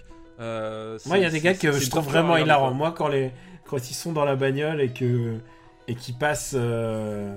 qui passent, comment ça s'appelle cette chanson là euh... Euh... Carlton là, oui. Euh, Jennifer Carlton ou je sais plus quoi. j'ai- l'air du piano tête. et et et et- et il y a tout le tout le les autres c'est les, les- les petites meufs dans la bagnole c'est des petites blancos et, bah eux ils sont perdus quoi. Eux ils écoutent que du rap ou des conneries comme ça. Et il y a vraiment des choses qui fonctionnent très très bien en fait je trouve en termes de comédie. Mais euh, de pure pure gaudriole. Et euh, toute la théorie de Max c'est qu'il y a quand même une grosse relecture dans l'acceptation de la blonde comme euh, comme entité de cinéma. Enfin il en parlerait vraiment beaucoup mieux que moi. Moi je suis pas du tout calé dans là-dedans. Mais il faut savoir aussi que que ce film est devenu culte en fait. Il y a vraiment et quand je dis culte c'est au sens propre du terme c'est-à-dire qu'il a une euh, il, a des gens euh, des, gens qui l'adorent de manière vraiment dévouée et, et, il- est en train d'être réhabilité de la même manière euh, peut-être euh, pas aussi de manière aussi bruyante, bruyante et et classe que Showgirls, mais il est en train d'être ce film est en train d'être réhabilité pour des raisons qui me dépassent en fait. Et voilà. Oui, mais ça, moi, enfin moi vraiment, c'est, euh, c'est vraiment une perte de temps. Voilà, ce film, c'est, enfin, je, je, je le trouve insupportable à regarder. C'est pas je- drôle. moi je trouve drôle. Et- moi. Je, trouve ça vraiment pas drôle et Je le mets au-dessus. et vraiment pas- et vraiment pas bien pas bien foutu et c'est aussi tout le problème c'est c'est celui-là peut-être moins que d'autres mais euh, les comédies américaines sont beaucoup dans l'hystérie euh, des choses comme ça et au bout d'un moment tu sais c'est des- c'est gags où ils pensent qu'au bout d'un moment à force de te fatiguer et de t'épuiser tu vas finir par rigoler de façon nerveuse Euh, non Moi, moi, je- moi, pour moi, il y a vraiment des gags qui fonctionnent à mort. Il y a euh, vraiment, il y a des. Non, il y a des moments qui font vraiment plaisir à voir. C'est trop bête. Mais moi, je suis assez, euh, je suis assez bon client de ce genre de, oui de ça slap- bien la merde slapstick, ouais. Bon, va te faire foutre. euh, Attends, merde. mais- Merde, il y a- non, mais il y a des moments. droit, hein, ça- Il y a des moments, démocratie. il y a des moments purement slapstick que je trouve vraiment très rigolo dans celui-là. Et euh, moi, je te dis, la... Vanessa Carlton. oui voilà. Vanessa Carlton ouais, voilà, le moment où il y a Vanessa Carlton, là, je, je trouve ça, je trouve ça pissé de rire. Euh, où est-ce qu'on va le mettre? Tout en bas Non, toi tu dis, tu dis le plus bas et toi tu dis, moi je dis le plus haut. moi le plus bas moi je le mettrais euh, au niveau d'Hancock Alors, oula, au-dessus de Juno. Et bah écoute, du coup, il va arriver. Il va arriver euh, en dessous d'Harry Potter et la Chambre des Secrets. Oh non, non, Ah si, ah non mais si si si si si. non. Alors moi Non, je, te je te le- je te- propose, je te propose au-dessus de qui a tué Pamela Rose. Euh, non, je préfère qui mais qui a tué Pamela Rose genre 10 fois. Et je préfère largement cette vie 10 fois aussi. Et je préfère Harry Potter à la Chambre de Secret d'ailleurs, même. Non, on va le mettre au-dessus d'Harry Potter à la chambre. de Alors juste au-dessus, mais pas, pas, pas plus haut, c'est impossible. Euh, mais est-ce qu'on va un jour avoir des bons films là ou pas du tout euh, Je me pose la question. Euh, bah Parce qu'on on squatte quand même la, la seconde moitié du, du tableau de façon assez méchante là depuis Ouais, deux, épisodes. c'est assez violent quand même. Et attends, et encore, j'avais un truc qui une boulette pour, pour, être, pour atteindre le, bas. Le deuxième, le deuxième film de la liste de Birth et Agathe Cléry, Ah, de. C'est Châtiez, non ouais, ça? de Châtillaise. Putain, alors pourtant j'aime bien Châtiez, mais là. euh, Alors non, non, non, non. Tu aimes bien le souvenir de Châtillaise parce que si tu regardes tous les derniers Châtillaise, Non, tu, tu peux pas aimer. C'est Non, mais- horrible. Alors, le- le- ça n'a rien à voir avec le souvenir de Châtiez, c'est-à-dire, euh, j'aime bien ce que faisait Châtiez au début. J'ai pas, vu- enfin, j'ai pas eu tous ces derniers, euh, mais euh, dans ces, enfin, c'est les, les Tati Daniel et compagnie. Enfin, d'ailleurs, on en a dit le plus grand bien de Tati Daniel. Voilà, il y avait un truc. Mais je crois qu'à partir de Tanguy, c'est parti en sucette. Oui, Tanguy, à mon avis, c'était son, c'était son, son, son, son, son dernier bon film. Ça, je suis entièrement d'accord. Et encore, et encore, c'est moitié de bon film. hein, parce qu'après, il a fait La confiance règne, qui est. euh, Oui, non, mais voilà, non, mais. Et, et, et là, mais ça enlève pas à Tanguy ou aux autres, quoi. Du coup, euh, et là, Agathe Cléry, la- Agathe Cléry, c'est sans doute son pire film de tous les temps. c'est vraiment le partage en sucette, ouais. L'histoire, c'est euh, bah, tout simplement euh, Valérie Le Mercier. Euh, qui est une, elle est cadre de je ne sais plus quelle, euh, quelle entreprise. Euh, elle, est, elle, elle- elle a de l'argent, elle a des relations, elle est blanche, elle est raciste. Et puis un, un matin, elle se réveille euh, noire. Voilà. Et, elle est noire, elle est noire blackface, c'est-à-dire Voilà. euh, elle, est maquillée, mais euh, mais euh, pendant des- les médias nous ont vendu ce moment genre ah là là vous allez voir c'est c'est confondant pas du tout. C'est juste Valérie Le Mercier C'est juste Valérie Mercier avec du maquillage noir. hein, c'est- consternant. C'est vraiment consternant.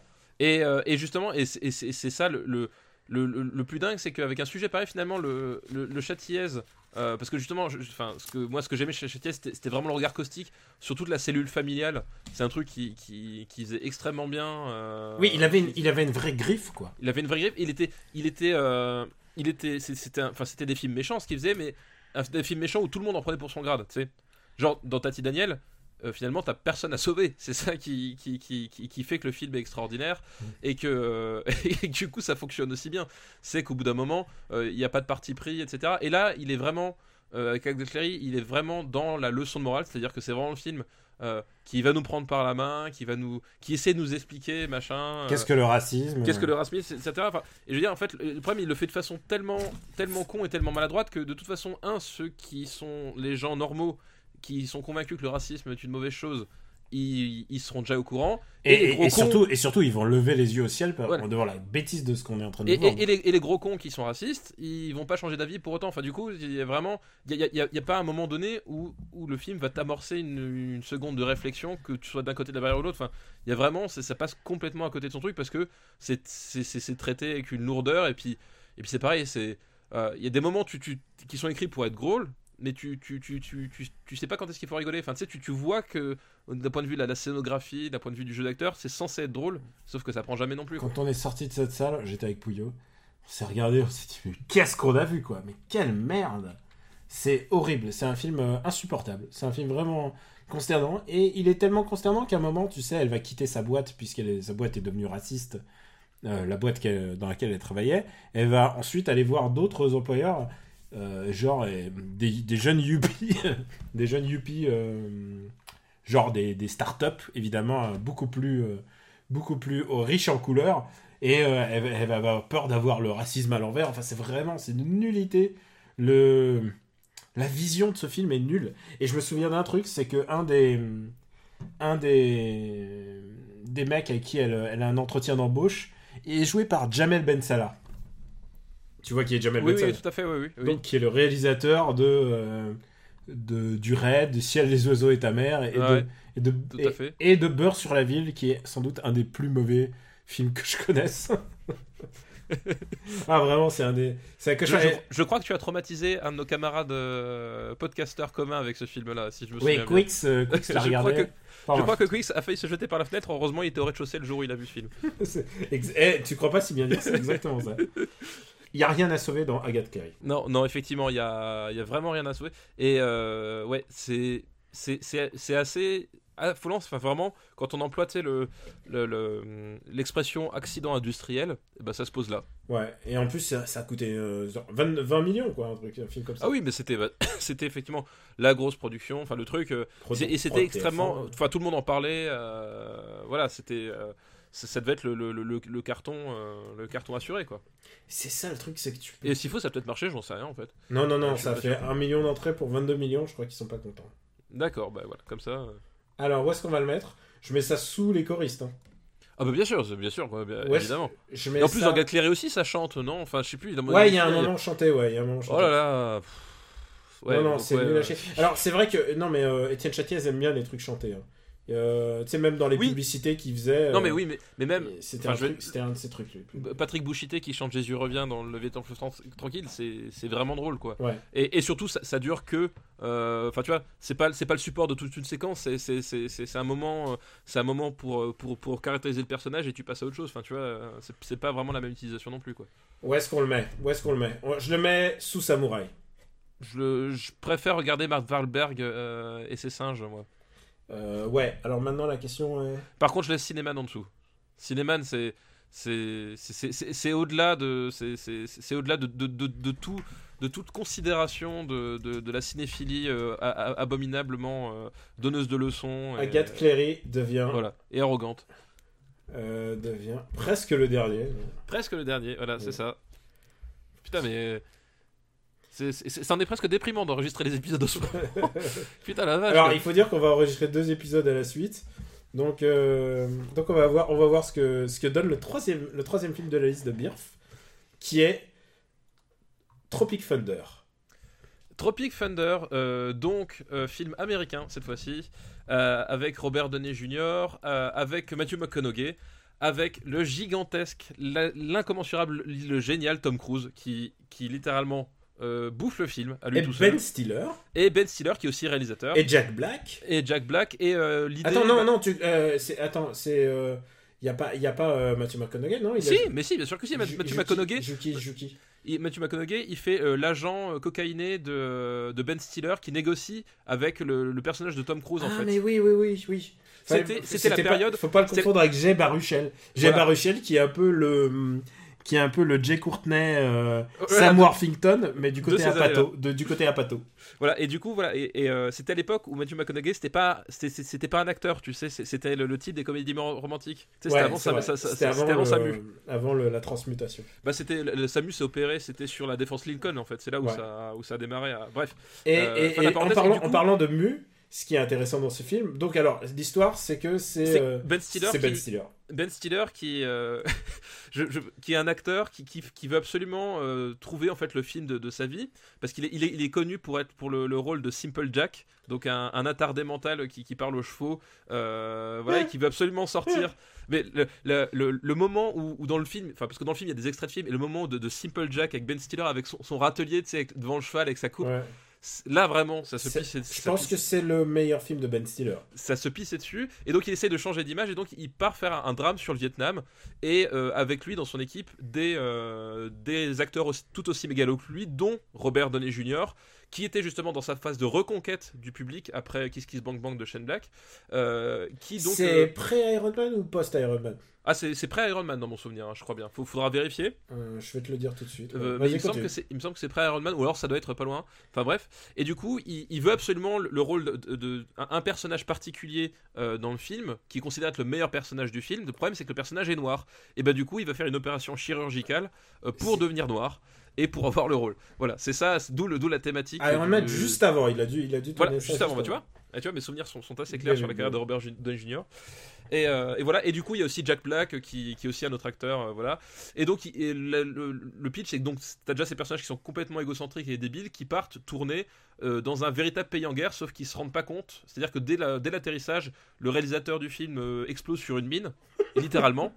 Et Ben Stiller est persuadé que c'est un effet spécial. Il y a cette fameuse scène où il lui prend la tête et puis il se Ouais. met à lécher à l'intérieur du cou. Enfin bref.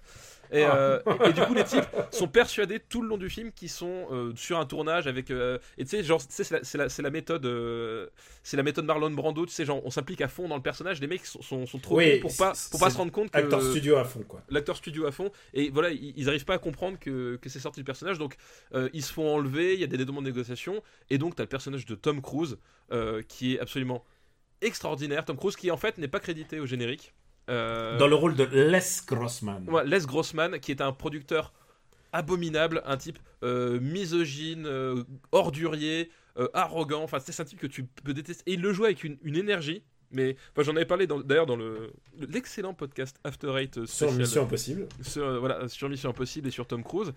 Et euh, voilà, c'est, un moment Tom Cruise qui, qui est absolument dingue parce que. Oui, je pense que c'est le moment où on lui a dit Tu peux faire ce que tu veux, vas-y, Voilà. lâche-toi. et exactement, et il a il fait, a- il a fait ce qu'il voulait. Il a fait l'acteur, quoi. Il, il a fait l'acteur, il a, il a donné la, la- la meilleure réponse qu'on pouvait donner aux différentes polémiques euh, sur sa vie privée, etc. Enfin, et sur le fait que justement c'était euh, c'était de devenu un- une espèce de baudruche qui était plus un acteur, etc. Là, il a répondu euh, avec la manière. En plus, comme dit, il n'était pas crédité. Et moi, enfin, tu sais, tu percutes pas tout de suite en fait que c'est lui.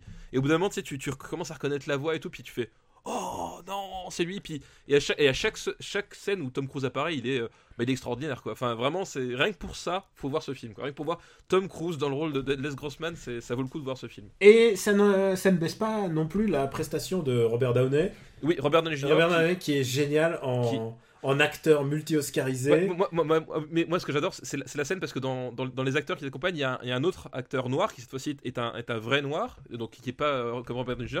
Et euh, donc, tu as Robert Jr. qui essaie de lui piquer tous ses tics. euh, de, tous ses tics. Et à un moment donné. à un moment donné, t'as, t'as cet acteur, je sais, je sais plus son nom, je suis désolé pour, pour ça. Il, il- il dit quelque chose et il termine, il termine sa phrase par You people. Et là, t'as ce moment génial de Robert Downey qui se tourne vers lui qui fait Oh, do you mean, you people? C'est genre le, le type offusqué par le racisme alors que lui-même il, il est enfermé dans cette espèce de, de, Oui, de- il de est- blackface Il est complètement enfermé dans son personnage, c'est ça qui est génial. Et, euh, et voilà, et t'as- plein de trucs comme ça. Par contre, euh, il y a un truc qui, qui moi me dérange avec ce film, euh, c'est que euh, tous les gars sont pas drôles. Et je vais pas dire ça souvent, mais Jack Black est insupportable. Ouais, Jack... euh, Non, c'est ça qui est.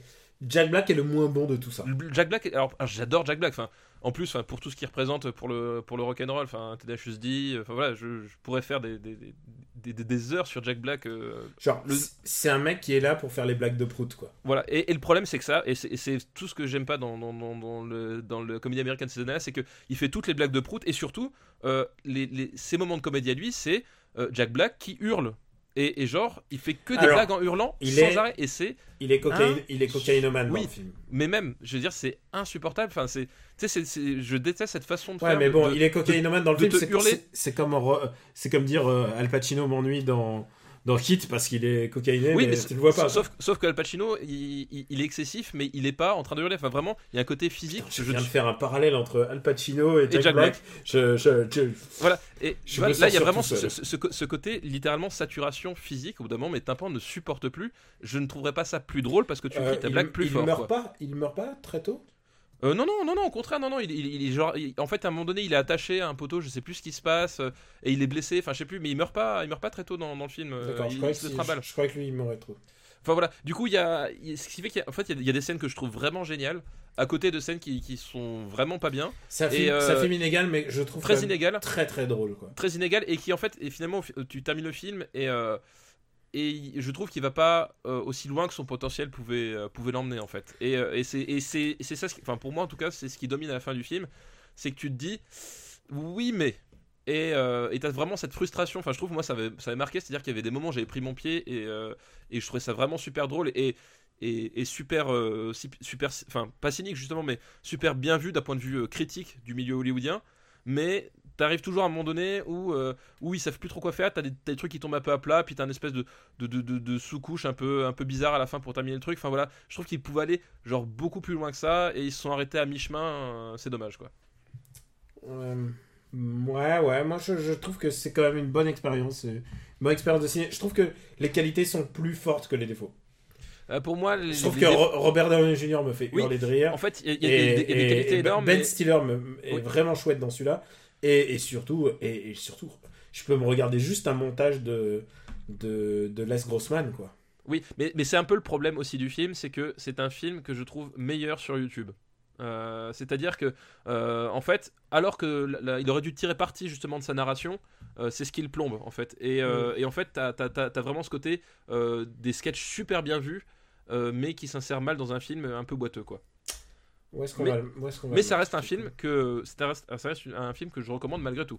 Ah oui, Euh, mais voilà, mais il a, il a ses défauts. Il est très imparfait, mais... Il est très très imparfait. Mais, euh, moi, voilà. je trouve que le, la somme de ce qui est drôle est plus importante que, que, Que tous les films Que euh, qu'on les- a cités jusque-là, peut-être. que euh, tous les Jay américains. Baruchel et les Jack Black dedans. Où est-ce qu'on le met? euh, où est-ce qu'on le met? Tropic Thunder euh, Pouf, pouf, pouf, pouf, pouf. Euh, Dis-moi où est-ce que tu veux le mettre, toi, tiens. Hmm. Pour moi, il, va, il peut pas aller au-dessus de Kung Fu seul. C'est C'est vrai- c'est exactement ce c'est que vraiment- penser. C'est vraiment ça, ça c'est pas possible. inférieur à Kung Fu Hustle. C'est vraiment. Enfin, C'est Kung Fu Hustle, en plus- Kung Fu Hustle. en plus, euh, Kung Fu seul, t'as un vrai point de vue mise en scène, alors que Hmm. euh, Tropic Thunder, il y a des moments, bon, c'est. Ouais, c'est c'est Ben quoi. Stiller, quoi. C'est-à-dire, Oui, c'est c'est. Ben Stiller qui a demandé des trucs et, Voilà. et ses Donc, euh, assistants qui ont qui ont mis les caméras pour lui, quoi. donc voilà. Voilà, ça c'est vraiment ma limite haute. C'est impossible que ça aille au-dessus de Kung Fu seul. Je le mets, je le mettrais au-dessous, en- entre Prête-moi ta main et Little Miss Sunshine. Euh, Moi, je le mettrais peut-être même au-dessus de Prête-moi ta main, tiens. Ok, d'accord. Voilà. Sous être et avoir. Sous être et avoir. Putain. Le monde du professeur. alors, si tu veux vraiment le mettre au-dessus de être, et- de être et avoir, on peut le mettre, hein, Daniel. Non, non, non. Je te... Eh, J'étais quand même très très suivi hein, quand même sur cet épisode. Non, mais eh, est-ce que moi je souligne à chaque fois que je te suis Si- Sinon, on passerait tous les épisodes à faire ça. Ce n'est pas intéressant. T'es bête. Bon bah je crois qu'on est bon. Oh, y a pas une liste encore qui traîne? Ah, Tu veux encore une autre liste? Allez, une petite. ah, Ah. un, un truc, un- je sais pas, un peu, un peu au-dessus. Enfin, je sais pas. J'ai trouvé, je trouvais qu'on on bâchait beaucoup. Ça, c'est un peu. On a beaucoup beaucoup bâché. Ouais, c'est un peu euh, toi comme moi et, et en plus de façon désynchrone. C'est ça qui est drôle. Ouais, on était jamais très raccord, c'est On vrai. était jamais très raccord cet épisode-là, quoi. Mais en globalement, on a dit du mal. C'est quoi C'est quoi Je vais je vais faire au hasard. Ouh, ça c'est bien. Ça, ça j'aime cette méthode. J'aime cette méthode. Attends, attends, bouge pas, je- j'active mon Je téléphone. fais pareil quand j'apprends les mathématiques à mes élèves. C'est pareil, je fais au hasard. Je- 5 plus 2, 8, parfait. Et alors, est-ce que leur, leur moyenne est au hasard? Oh bah bien sûr, je tire au dé, c'est comme ça que ça se passe. T'es pas au courant, c'est une nouvelle directive, tu sais. T'as un dé à, à quatre faces. Voilà. Alors bouge pas, je... Laisse les- gens qui, qui savent ce que c'est un cube réfléchir à l'idée du dé à quatre faces. Mais ça existe un dé à quatre faces? Oui Mais quand je parlais de cube, enfin bref, pas grave. Bon, puisque tu demandais une liste au hasard, je t'ai chopé une liste au hasard. C'est une liste qui nous est envoyée par Gemini. Merci Jamie. C'est ta faute. hein. Ah bah je sais bien. Dans une société moderne où tout va, tout va toujours plus vite, certains réalisateurs, producteurs ou distributeurs ont trouvé la solution idéale pour toucher le public de la manière la plus simple et percutante possible, se contenter d'un seul mot pour désigner un long métrage. Eh c'est, c'est- c'est très bien vu parce que c'est un titre incroyablement long pour une thématique aussi courte. C'est très bien vu. Premier, premier film de sa liste, c'est Avalon de, Avalon de Mamoru Oshii. Mamoru Oshii. Donc euh, Avalon, c'est euh, contrairement à, à Ghost in the Shell, c'est un film live. Donc euh, n'est pas un, fi- un, un, un fi- un- un film animé. Euh, c'est pas son premier film live. hein. Il avait, il Non, avait il en a fait fait plusieurs. d'autres. Il a fait d'autres au Japon qui sont. euh, Kerberos Non, il y avait Kerberos, non? Oui, il y a euh, Kerberos euh, Panzer Cops, mais je crois qu'ils sont jamais sortis chez nous. Alors. euh, Ah, Moi, je les avais vus, mais parce que Oui, moi aussi, je, je les ai vus parce que je travaillais à Nimland à l'époque. mais moi, moi parce que j'étais fan de, de Ghost in the Shell, donc, euh, donc voilà. Donc voilà, donc Avatar, c'est euh, ça raconte en fait, enfin, ça se passe dans un jeu vidéo. Voilà, Mm. Euh, l'idée c'est ça. Et on suit euh, une, une des meilleures joueuses de, de ce jeu, d'espèce de, bah, c'est un monde persistant euh, guerrier, quoi. C'est un MMO euh, guerrier. qui, qui en fait bah, est confronté au, au problème du, de, de, de- la réalité et du virtuel, qu'est-ce qui au final va devenir le plus, le plus réel pour elle quoi. Globalement c'est ça à peu près le, Ouais. le, le pitch et, le, et la thématique du film. Alors, dès qu'on rentre dedans, c'est beaucoup plus fumeux. hein. C'est l'histoire de programmeurs, de hackers de bidons. oui voilà, mais bon c'est la thématique centrale on va dire que, on va dire que c'est ça. Ouais. Après c'est Oshi, c'est toujours un peu, euh, un peu perché quoi. Ouais. toute. Mais c'est mieux que Gamer. C'est beaucoup, c'est beaucoup mieux que Gamer effectivement. Ouais. Euh, très bonne référence. C'est beaucoup mieux que Gamer. euh, voilà. Donc c'est un film qui, qui est assez étrange. Japonais, japono-polonais. Japono-polonais. Donc déjà, alors c'est un un problème, c'est-à-dire que les, les, les acteurs qu'il a pris, c'était que des acteurs. euh, Euh, C'était pas des gros professionnels. voilà, que des acteurs euh, là-bas, qui- et je pense pas que le casting a été extrêmement rigoureux. euh, parce que, à mon avis, je pense que la Pologne a des réservoirs d'acteurs comme tous les pays au monde, et je pense pas que c'était ceux-là qui, qui ont émergé euh, du casting. Alors, je peux te dire un truc, moi qui parle, qui parle un peu polonais, même, même, grâce à ma mère, genre j'ai rigolé pendant tout le film. C'était risible. Le film était risible à cause de ça. Donc voilà, donc déjà il y a- un problème à ce niveau-là, puis euh, et puis euh, du coup euh, c'est pareil, c'est un film bah, qui, qui se veut lent, contemplatif, mais qui n'est pas rythmé. C'est-à-dire, comme j'ai dit, moi j'ai- j'ai- j'aime pas énormément l'hystérie, mais le rythme c'est pas une question de rapidité, c'est une question voilà de, d'apporter les, choses dans un cer- certain ordre pour que c'est une certaine logique et que tu sois embarqué dans le récit. Et c'est un film vraiment qui, qui se cherche parce qu'il y a plein de moments qui sont vraiment redondants et qui plombent vraiment le rythme, le rythme du film. Quoi. Je suis complètement d'accord. Je trouvais ça risible à sa sortie et je trouve ça encore risible aujourd'hui. Alors moi je le trouve pas risible parce que Ah si si, moi je trouve que le, le- la manière dont, dont l'ambition l'ambition par rapport au résultat est, est à se pisser dessus en fait. Bah, c'est moi, vraiment moi, pas bien. Moi pour Et- moi c'est un, ouais. un peu le sentiment que m'avait donné Innocence, tu vois par exemple. Ah, Euh, C'est le sentiment que m'a donné. Attends, c'était quoi l'autre euh, production IG de l'époque? Jinro. C'était Ah moi j'aime Jinro. beaucoup Gino. Ah bah moi justement Jinro pas du tout. Je trouve que ça se prend tellement au sérieux que par rapport et en plus avec des, des vraies métaphores et c'est justement ça le problème de d'Avalon c'est qu'il y a tellement de métaphores c'est c'est Oui, genre mais- c'est des métaphores qui se prennent vraiment tellement au sérieux qu'elles finissent par en devenir ridicules en fait. Oui mais alors pour moi ça c'était vraiment le problème que j'avais avec euh, Innocence Ghost in the Mm. Shell 2 et euh, Ah, on n'est pas, je du trouve tout- on n'est pas du tout d'accord sur les Ah non, pas du tout. Parce que moi, justement, je trouve Ghost in the Shell euh, est, est pas plus fin dans sa manière d'aborder les choses, sauf qu'il se prend encore plus au sérieux euh, que, que là. C'est-à-dire que là, au moins, tu as, un petit argument. Euh, t'as un, t'as un petit argument de euh, d'histoire et de et de thématique etc alors que Ghost in the Shell au bout d'un moment c'était dans, dans l'espèce de dégueulis de citation euh, sans, sans queue ni tête quoi Ah, pas, Et, pas, alors et- attends, je je veux juste dire un truc. non non mais Ça ne peut- déjà- Ça ne peut pas aller au-dessus d'innocence. Non, alors pour, pour moi ça va largement au-dessus d'innocence. Mais Ah tu vois, non, je te l'ai laissé déjà non. tellement haut innocence que pour moi c'est vraiment, je, je redis, innocence c'est vraiment justement ce que tu dis là, c'est le, le, le dégueulis de truc qui se prend au sérieux et qui au final veut rien dire et tu sais ça, ça, ça- voilà et ce c'est plus de la référence. Euh, là, on Non, est pas- vraiment dans la, dans la métaphore. C'est le problème c'est la citation de de, de, de, de bac blanc de, Non, mais le- non, non, non, non, non, rien à voir. bien sûr que le si. problème, le problème de ce film-là, c'est que euh, aucun des acteurs n'est capable de convoyer le message, de raconter l'histoire correctement. Euh, les, scènes sont toutes plus ridicules les unes que les autres. Euh, Mamoroshi est pas, est pas vraiment doué pour le film live. Et la seule chose qui tient le film, contrairement à Innocence où il y a la qualité plastique, le doublage, euh, il y a quelques scènes qui sont vraiment mémorables, et aussi tu peux dire l'intrigue, la seule chose qui tient Avalon euh, en tant que film, c'est les musiques de Kenji Kawai. la musique de Kenji Kawai, ça, et c'est le thème d'Avalon en boucle. C'est-à-dire, il y a qu'un seul thème, et, et Kenji Kawai, comme on l'a dit, c'est. euh, tu veux ta BO de Kenji Kawai, c'est 30 minutes, douche comprise. C'est euh, c'est il- genre, c'est 30 minutes de disque, euh, et et t'as toujours le même thème qui revient, et il le fait super bien, et après, bye le bye. thème est génial ouais, ouais. Voilà.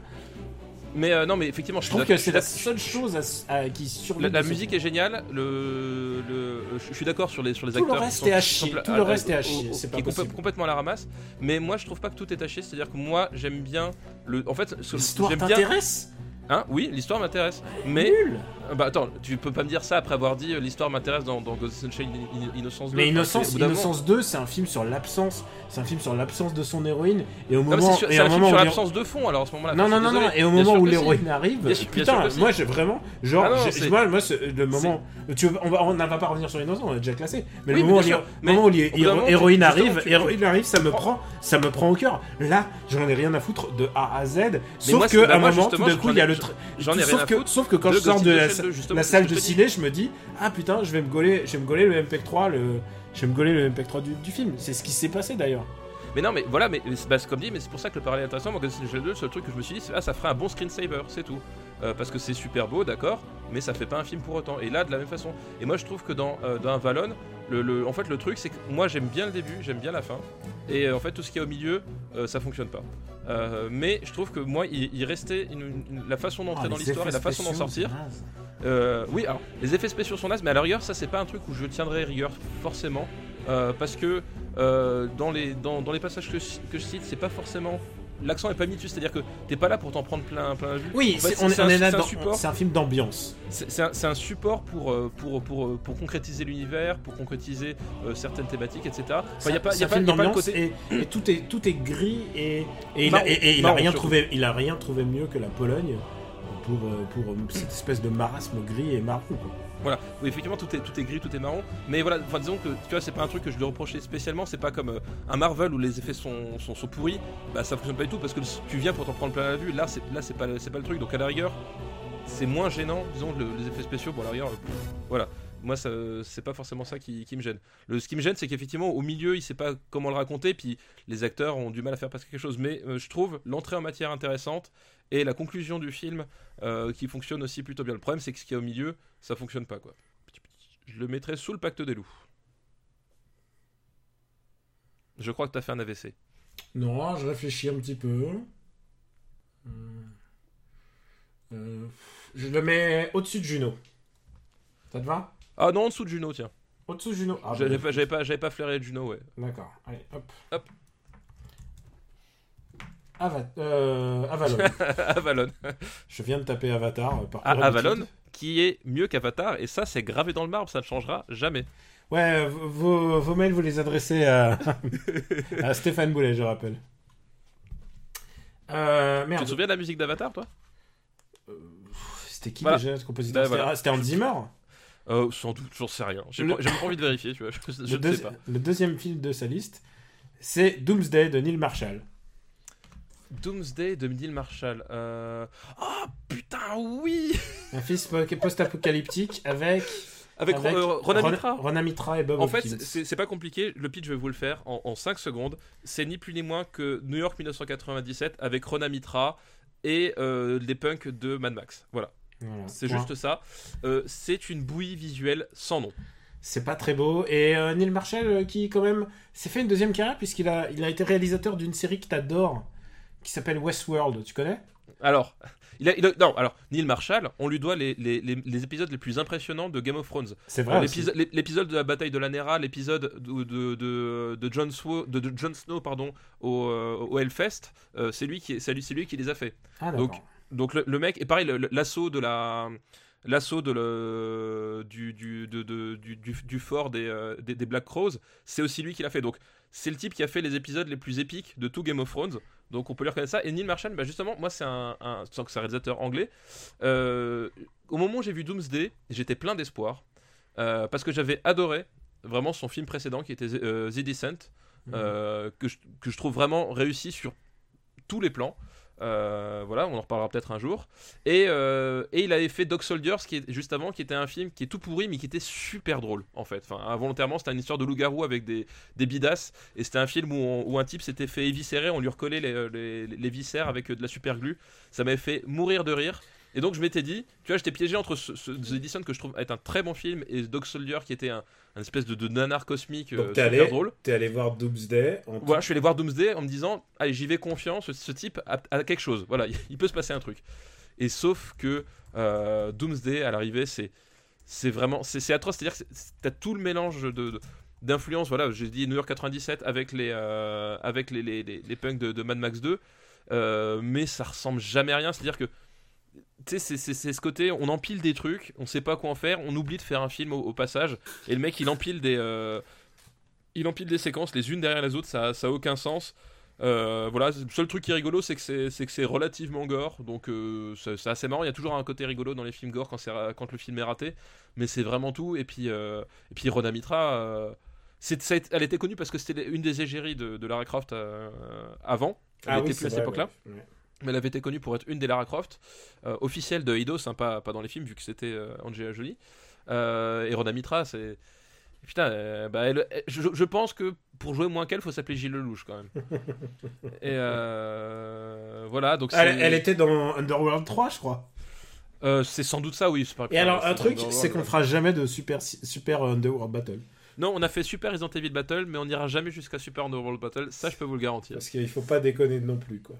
Donc voilà, donc c'est un, voilà, c'est un espèce de, de, de, de récurgitat de, de cinéphilie euh, éc- éclairé euh, et en plus même la photo est dégueulasse. Enfin, tu sais, t'as un- côté, enfin voilà, il y a un truc, c'est complètement raté. Moi, je suis C'est d'accord, vraiment c'est complètement raté. C'est vraiment complètement à chier.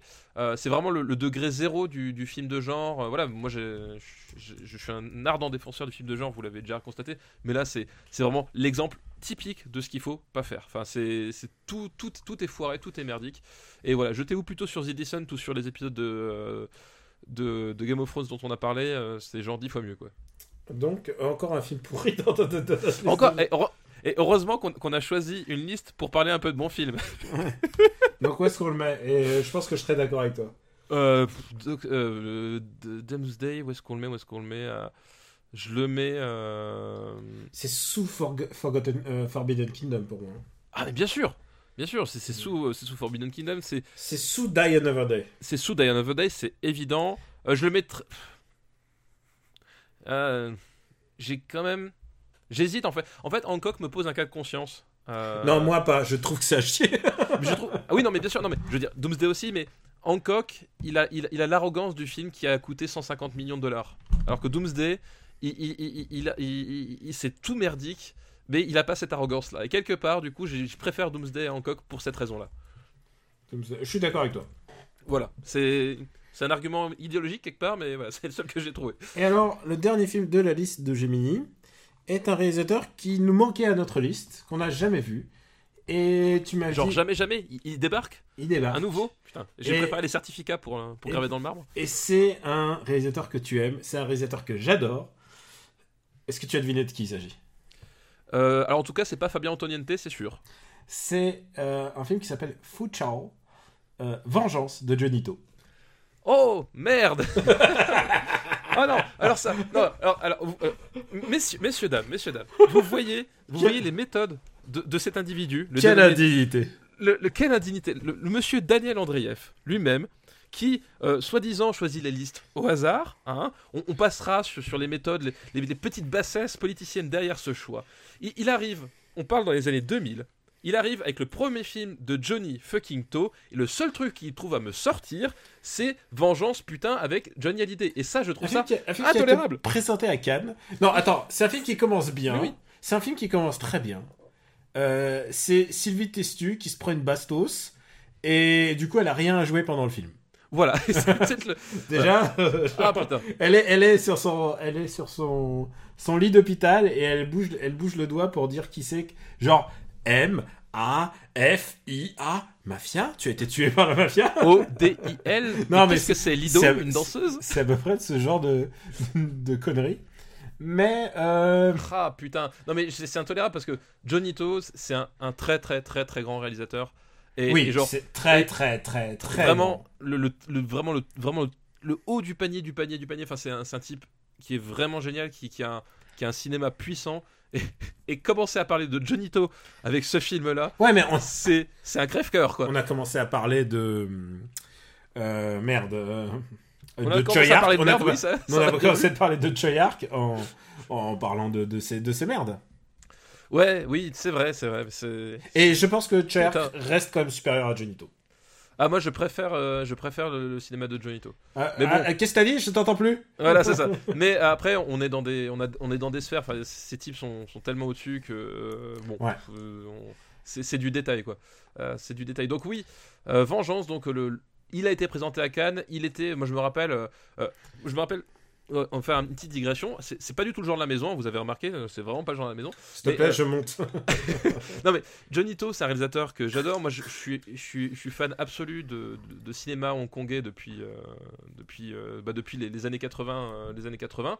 Et Johnny To, bah, c'était vraiment pour moi le, le- enfin, c'était vraiment le, le type qui arrivait à redonner un second souffle au, au polar hongkongais et qui était tout seul en fait. Il y avait personne qui, dans le siège, contrairement à, à- aux époques de Tsui Hark et de Ringo Lam où ils étaient, ils étaient toute une clique. Ouais, John, est déjà loin. John Woo est déjà loin. Euh, Tsui Hark, il est en pleine, il est en pleine reconstitu- reconstru- reconstruction personnelle. Enfin voilà, on est vraiment dans des années compliquées. Et Ringo Lam qui est un peu différent. Voilà, et Ringolam, mais pareil, il était au fond du trou. Ringolam, il n'en est jamais vraiment sorti d'ailleurs, le pauvre. Euh, Euh, alors, il y, a, y a- y a le film qu'il a co-réalisé avec Johnny To, justement. Oui, voilà, justement. Et, et, et- enfin bref, on en reparlera une autre fois. Et donc, euh, Johnny To, voilà. Enfin, pour moi, c'était, vraiment le, le- quelqu'un de très important pour, pour moi pour le cinéma. Et j'avais eu la chance de, de voir The Mission qui était sorti euh, au cinéma en France. Faut savoir qu'à cette époque-là, des films hongkongais qui sortaient au cinéma, euh, c'était inattendu, il, inespéré. il fallait courir, il fallait Et courir les voir. donc il fallait aller le voir parce qu'en plus tu savais qu'il restait genre une semaine. Et je me rappelle toujours, c'était au, au grand multiplex de Place de l'Étoile à, à Strasbourg. Et je suis rentré dans la salle, donc un, un multiplex, hein, je sais plus combien il y a de salles dans, dans ce putain de cinéma, mais c'est vraiment gigantesque. Et je suis rentré, j'étais tout seul dans la salle.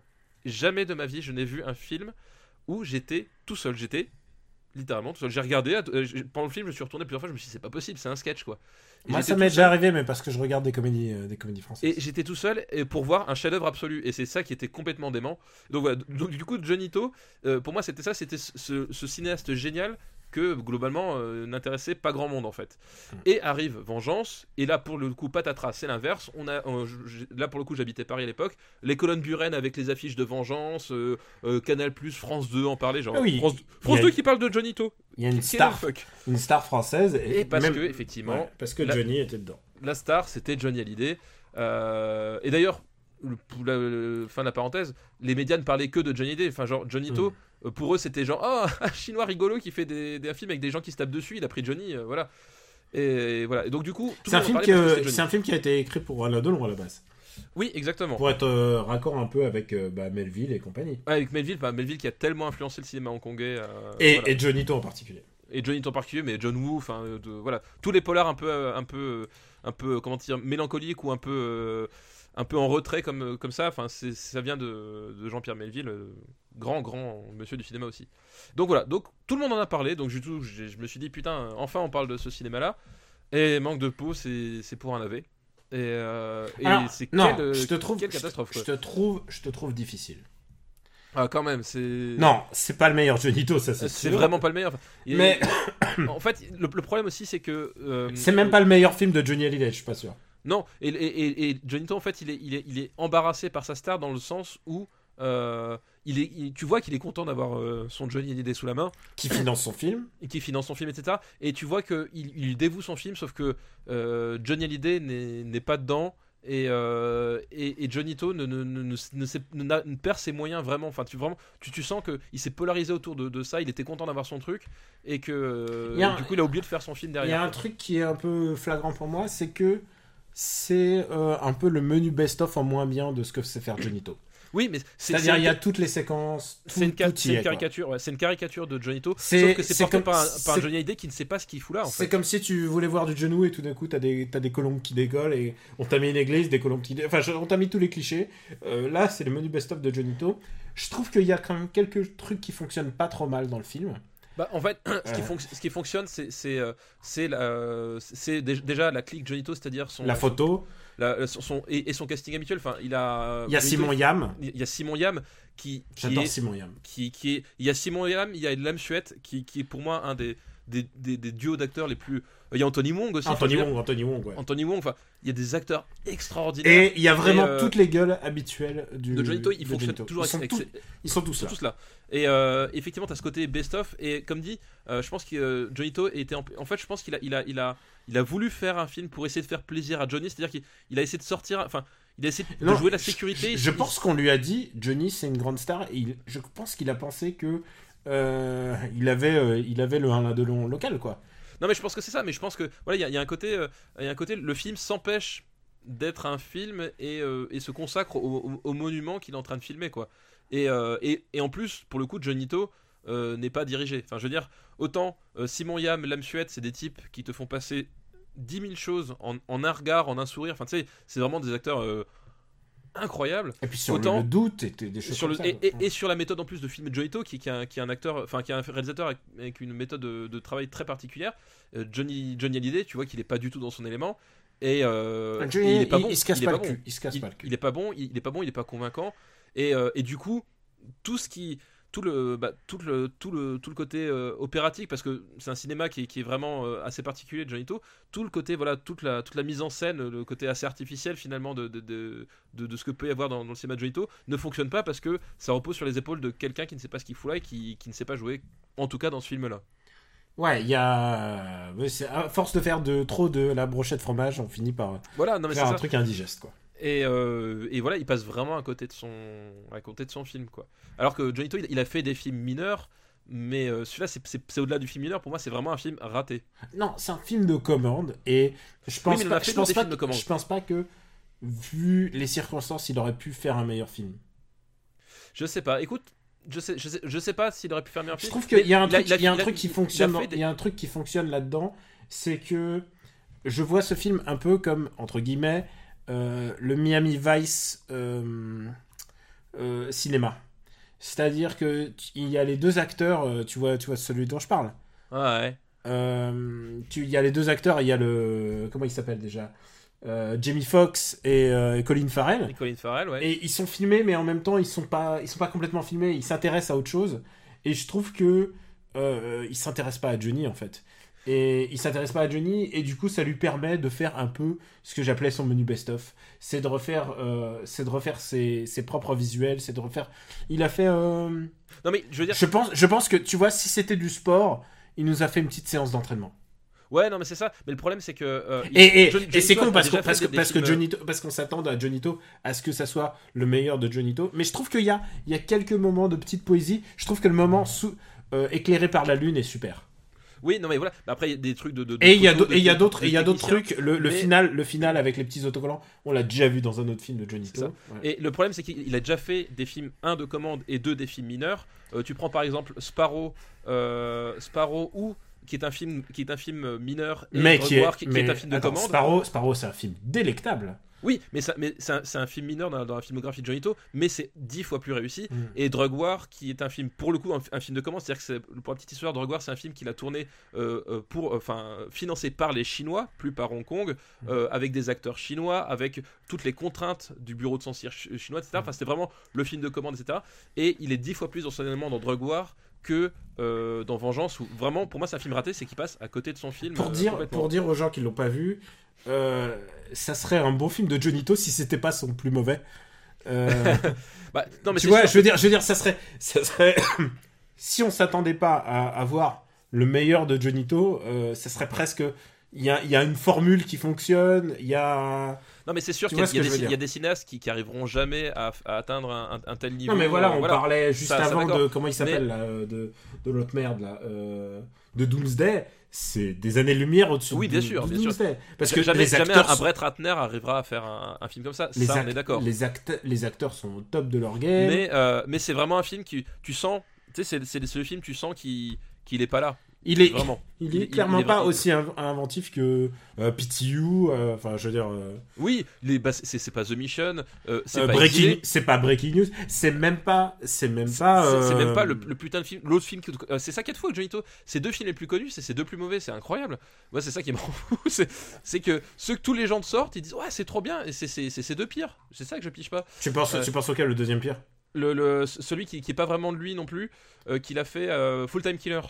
Ah oui, oui, ok, d'accord. Full Time Killer qui, qui, qui, qui, qui, est atroce sur bien des plans et que, tout le monde connaît et tout le monde dit ah Johnito c'est trop trop bien alors que son film est, alors que vraiment c'est un film abominable et euh, c'est voilà et c'est c'est le, paradoxe Johnito euh, voilà donc euh, du coup c'est un film qui, qui est vraiment hors de enfin vraiment hors de lui qui voilà, qui ne fonctionne pas tu et puis en plus c'est marrant parce que contrairement à plein d'autres films de Johnito il, il est long tu vois The, Mission, Running Out of, Time, ça c'est des films qui, qui sont très condensés et qui durent 1h20, 1h30 et paf, tout est dit. Tout est... Alors que là, ça s'étire sur pratiquement 2 heures. Et euh, tu, tu, vois que je pense qu'il a dû le faire parce que je pense que les Occidentaux ils préfèrent les films de 2 heures ou un truc comme ça. Enfin, il y a vraiment. Il y a un truc, euh, un truc tu sens qu'il voilà, qu'il est pas vraiment avec nous, Johnny. Là. Non, non, c'est sûr, mais bon. Je, je veux dire, je préfère, je préfère Mad Detective, quoi. Je préfère, euh, Ah oui, bien sûr, mais Mad Detective, qui est, qui est pour le coup un film de commande mineur, mm. est, vraiment bien meilleur que, que Vengeance. Il n'y a, vraiment pas photo. la première scène de Mad Detective, elle me fait hurler de rire. Ah bah il y a, y a- bah, de toute façon euh, Mad Detective c'est- Lo Ching-wan euh, qui, euh, qui le euh, qui, qui l'incarne c'est ça je crois le, le- le personnage principal. C'est. euh, Si c'est- qui C'est pas Shanlo Non non je crois que c'est Lo Ching-wan à mon avis il, me- il me semble. Faudra que tu vérifies mais euh, attends je vais regarder. Tiens je vais, je vais sur internet. Euh, Mad Detective. Hop ouais c'est ça c'est Lo Ching-wan qui, qui Ah, fait le, le personnage principal. Euh, voilà donc du coup euh, aussi un acteur que j'ai- que j'aime beaucoup. Euh, qui- Et pour le coup, en plus, c'est marrant parce que Mad Detective aussi, c'est le, le- très outré au niveau du jeu, Ouais. tu vois. Euh, mais euh, ça fonctionne mieux. Bon, bah écoute, on a, on a un Johnito à classer. Où On a un met Johnny To à classer. Euh, On a, on a pas reçu beaucoup de listes de Johnito, hein, je tiens à le dire. bah, je pense que c'est un appel, euh, un, appel à l'aide que- qui, qui sera entendu. Ouais. J'espère. Ouais, bien sûr. Euh, où est-ce qu'on le case euh, euh, Déjà, c'est en dessous de 2012 pour moi. Oh non, mets au-dessus de 2012. Alors, juste au-dessus. Je le mets au-dessus d'Avatar. Ah ouais Ça, c'est un argument qui va me convaincre souvent, je pense. Non, je- ouais, tu vois, j'essaie de pas en parler. tu sais prendre par Voilà. les sentiments. Johnito aux côtés de, de, de Cameron. Entre James, entre James Wan et James Cameron. Ouais, entre les deux James. Voilà, entre le, dou- le double James. Bon, voilà, t'as voulu ta liste, tu l'as eu. Voilà, exactement. Euh, je suis sûr que t'as une petite reco. Euh, oui, la petite Rocco, bah, je vais pas faire dans l'originalité puisque tu en as déjà parlé. Euh, mais c'est Logan euh, Ah, d'accord. de James Mangold. Euh, pour les curieux, euh, j'ai écrit euh, quelques, quelques milliers de signes sur Sens Critique pour expliquer tout mon point de vue et tout le bien que je pense de ce film-là. Mais c'est vraiment un film que j'ai trouvé vraiment formidable à plein de niveaux. Et je m'attendais vraiment pas que ce soit même si tu m'avais prévenu. Enfin voilà, t'as toujours. Mhm. Je m'attendais vraiment pas que d'un point de vue réalisation, écriture, personnage. ouais, ça- ça- c'est un film Marvel où, j'ai ressenti des émotions. C'est incroyable. Et euh, vraiment, enfin voilà, Logan, c'est vraiment vraiment à voir. C'est un film Fox, mais voilà. Mm, Oui, bon, bon. Mm. Bref, oui, c'est- un peu, ça c'est le pont entre, le, entre les deux mondes, mais bon, on Ouais. s'en fout. On s'en fout. Enfin, Mm. c'est- aussi valable pour les films Fox, euh, tu me diras. Mais, mais, Mm. bref. Et euh, vraiment, voilà, c'est. et puis en plus, il a, il a cette élégance que globalement, t'es pas obligé de te taper les, les autres faits par Brett Ratner ou, ou Brian Singer en mode pilote automatique pour, pour l'apprécier. Euh, voilà, t'as juste besoin de savoir euh, globalement qui est Charles Xavier et qui est euh, Wolverine. Et sorti, sorti de ça, c'est bon, tu peux vraiment apprécier le film pour ce qu'il est, c'est-à-dire un, un- bah, un grand film de super-héros, un super baroud d'honneur, quoi. Bah écoute, je peux que plus soyer, puisqu'en plus, j'ai participé à un no ciné. euh, Ah, tout sur le entier. Donc voilà, j'en rajouterai pas plus. Euh, moi, écoute, je vais rester en cinéma aussi. Mon Marco, c'est aller voir Lost City of Z, euh, le, le dernier James Gray. Alors d'abord parce que James Gray n'est pas très productif. Euh, il, ouais, c'est un film tous les 6 ans, quand j'ai l'impression. Alors, tu me confirmes que malgré le titre, il n'y a pas de zombies dedans. hein. Ah, Il n'y a pas de zombies. c'est ça. Et euh, c'est et c'est un vrai grand film d'aventure, mais d'aventure un peu panthéiste puisque euh, c'est l'histoire d'un mec qui va, euh, c'est l'histoire vraie d'un mec qui va dans la jungle et qui, au fur et à mesure de ses découvertes, on va tomber en, euh, en amour de la jungle. Il va presque devenir un peu fusionnel avec ça. C'est Juste- le mec de Sons of Anarchy, c'est ça en fait?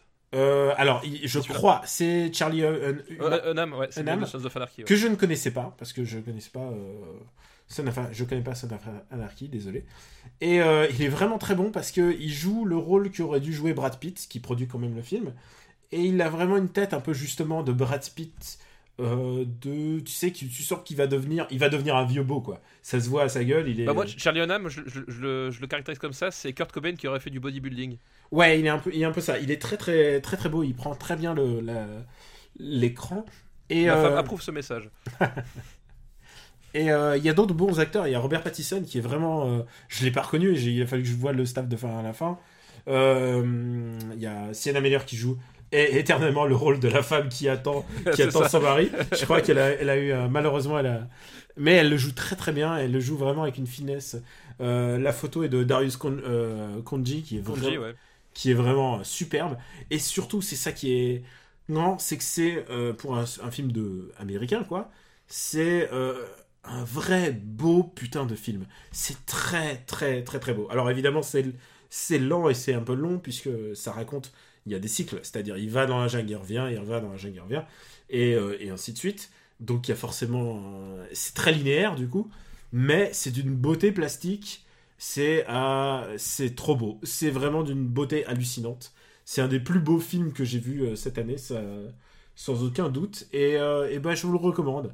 James Gray, il, réga- il réalise pas tant de films que ça. Faut donc faut soutenir ce genre de cinéma qui malheureusement coûte énormément d'argent et qui en rapporte certainement pas assez. C'est vraiment un grand film. Voilà. Je, je, je sais pas si t'es client de James Gray, toi. Alors moi j'aime bien James Gray, même si euh, The Immigrant, euh, bon, lol. Euh, Mais, Immigrant, euh, qui est un film compliqué hein, aussi. hein. Ouais, mais oui, oui, mais compliqué. Qui est un beau film, aussi. qui est un beau film, mais compliqué et compliqué à aimer aussi. Oui, oui, c'est vraiment compliqué à aimer. Enfin, bref. Mais, mais The Yard, voilà, The Yard, Yards, euh, We on the Night. c'est voilà, c'est c'est vraiment un, grand, grand, grand film. euh, et rien que pour ça, un type qui a réalisé The Yard, il mérite ma curiosité quoi qu'il arrive. Et, euh, et c'est en plus adapté d'un bouquin que j'adore, euh, Lost City of Z de David Gran, un mec dont j'avais parlé, je crois, soit dans After Eight ou Super Ciné Battle, je suis plus très sûr. Euh, il est un de mes, bouquins préférés qui s'appelle The Devil and Sherlock Holmes. Donc, vraiment double roco l'une dans l'autre. Voilà, si vous connaissez David Grant, c'est vraiment un super auteur, c'est un de mes, contemporains américains préférés. Voilà, donc euh, voilà, la City of Z, allez-y, courez-y parce que je sais pas s'il va rester encore longtemps en salle. Et en plus, chez toi, ça va être en VF, ça va être horrible. Euh, bah écoute, je comme dirait l'autre, je préfère regarder un film en VF que pas regarder le film du tout. Oh là là, oh là là. Oui, parce que je, je ne suis pas snob. ouais, d'accord, ok. Euh, bah, je crois qu'on est, on est bon, on a, on a tout fini là. On a tout fait, on a tout fait. Voilà, tu l'as eu ta- Tu l'as, tu l'as voulu, tu l'as eu. tu l'as eu ta liste. euh, Une grande liste dans, dans le cul de ton, dé- de ton, de ton classement. Euh, voilà, gravé dans le marbre, à jamais. Euh, bon, on vous remercie de votre fidélité. Euh, on vous remercie de nous suivre de plus en plus. Euh, on est toujours disponible sur le site supercinébattle.fr. Vous pouvez, euh, les- c'est là où vous pouvez consulter la master list, donc euh, qui contient quand même pas mal de films maintenant. Mais c'est vrai qu'on est passé en mode très très lent dans les années 2000. Je sais pas ce qui se passe. Et plus et moins. Ça déchaîne les passions. hein. T'as vu cet épisode on, Voilà, c'était, euh, c'était passionné, acharné. euh, Ouais, on a pas mal discuté. Ouais, c'est vrai qu'on a pas mal discuté. C'était violent, c'était, Ouais. c'était intense, tu vois. La- Il y a quelque chose. le- Ah C'est vrai, c'est vrai que là, là, on mérite le, le titre de battle. Ouais, Euh, vous, pouvez, vous pouvez nous retrouver sur YouTube. Vous pouvez aller sur iTunes et mettre, euh, mettre des petites étoiles, ça nous fait plaisir. Et en fait, euh, j'étais en train d'y penser. D'habitude, euh, abonnez-vous au compte Twitter de supercinébattle.fr, puisque euh, c'est nous deux qui l'animons. Et on met parfois des gifs pour teaser un peu les épisodes à venir. Euh, on met des. bon, tu as mis un joli petit poisson d'avril. Où on Oui. met, où on met les, les, les maisons en feu à côté de chez toi. Enfin, tu vois, il y a vraiment On fait vivre l'esprit Super Ciné Battle via les internets. tellement de choses à, pour, pour, pour animer ce compte. Stéphane, dis-nous tout. Où peut-on te retrouver Euh, bah écoute, euh, donc euh, sur Sens Critique, hein, où, comme dit, vous pourrez retrouver notamment euh, ma critique complète euh, de, de Logan, euh, sur Gamecult, euh, j'espère dans les prochains temps, et puis voilà, puis sur Twitter, euh, si ça vous dit d'écouter mes conneries, euh, voilà, de façon plus, euh, plus spécifique. Et pour moi, bah, je suis toujours sur After Eight, after8.fr avec nos camarades Quiz. On vous prépare pas mal de choses pour les mois à venir, n'est-ce pas? Ah oui, pas mal de choses, malheureusement nous nous sommes tenus au secret défense, sinon c'est nous qui allons nous faire graver dans le marbre, Tu et, m'étonnes. et, et on n'y tient pas trop, mais euh, sachez que on ne vous oublie pas. Oui, il y aura pas mal de choses et des, très, des trucs très rigolos. Euh, parallèlement, je présente MDR, donc où on parle des comédies françaises. Et en ce moment, c'est un peu l'hécatombe, puisque on a eu Gangsterdam, on a eu Telle mère, telle fille qui était très nul. Euh, la semaine prochaine, je crois qu'on a, ou cette semaine, on aura euh, à bras ouverts. Ah, Tu sens la période électorale arriver. Ah, tu, tu, tu, tu sens que, tu sens que la France est, est- est- est dans le doute. La France va mal. Ouais, La France va mal, exactement. Et donc voilà, MDR, euh, on se marre bien à le faire avec mes camarades. Euh, Qu'est-ce qu'on peut ajouter? Ah bah, en plus, MDR, c'est souvent beaucoup plus drôle que les films dont vous parlez en ce moment, donc euh, finalement, Ah bah c'est grâce c'est plus intéressant. C'est grâce à toute notre équipe, c'est vrai. Et, euh, et, il y a un- et je crois qu'il y a mon test de Persona qui est repassé sur Gamecult, puisque je l'ai testé à l'époque, en septembre, dans sa version japonaise. Et Persona, Persona 5 est vraiment un très très gros jeu. Euh, Allez-y, si vous aimez Super Ciné Battle, vous aimerez Persona 5. non, en fait, je sais pas du tout, parce que ça passe ou ça casse aussi. Quoi. Persona, c'est un, un gameplay très à part. Euh, il faut aimer, euh, faut le rythme scolaire adapté à un RPG japonais. Voilà, voilà, c'était la reco cachée. Et donc voilà, mon article est repassé devant sur, et a été republié sur Gamecult. Je crois qu'on a tout dit. Bah écoute, on a tout dit, je crois qu'on a été complet. L'épisode a été beaucoup plus long que ce que. Encore ta faute. Et oui, toujours de ma faute, toujours de ma faute. Ouais, mais je, suis, je suis comme ça, Crois-moi que je vais, je vais couper, je vais cisailler. Je vais... Ça, ça va, ça va trancher. Tu sais quoi, en fait, je devrais te faire croire qu'on enregistre un grand épisode. c'est ça. Et, en, fait, tu coupes euh, à la moitié. Voilà. Merci encore de nous suivre et d'app- et et d'apprécier Super Ciné Battle. On vous embrasse très fort et on vous dit à très très bientôt. À très très bientôt. Ciao. Ciao.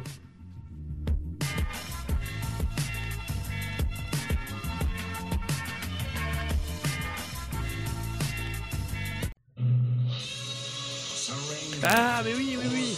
C'est un des dessins Oui. animés US Oui, des années 80. là. des années 80, mais enfin, peut-être même début 90, mais les plus ambitieux quoi.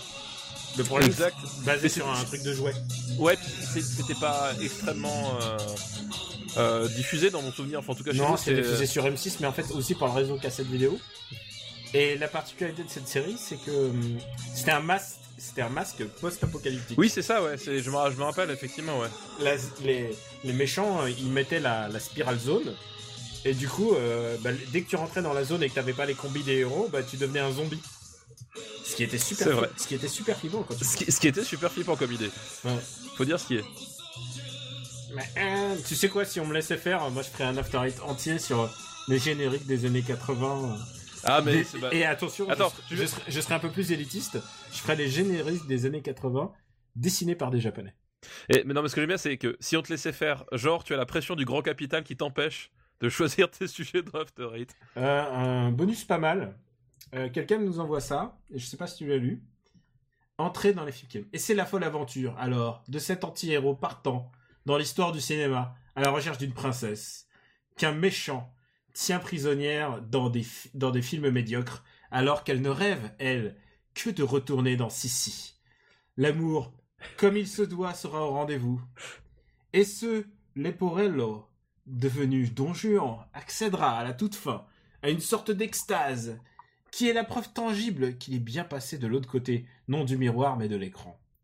Le principe en soi n'est pas neuf, mais du, Woody, mais du Woody Allen de la rose pourpre du Caire à ce magnifique où Belmondo traversait déjà la frontière qui sépare le triste réel de son double enchanté, il a ses lettres de noblesse. Sauf que Moix lui apporte ici un certain nombre d'inflexions qui changent tout et font que son film fera date. Une idée d'abord qui eut ravi Truffaut et qui est qui est l'idée selon laquelle la vraie vie n'est pas ici à Montreuil dans ce monde dévasté par la technique, l'amiante et la misère, mais ailleurs dans la fiction et en fait sur la pellicule. C'est euh, Eh c'est- bien, dis donc. c'est BHL euh, qui prend la défense de Yann Moix. C'est bien, bien empoulé, quoi.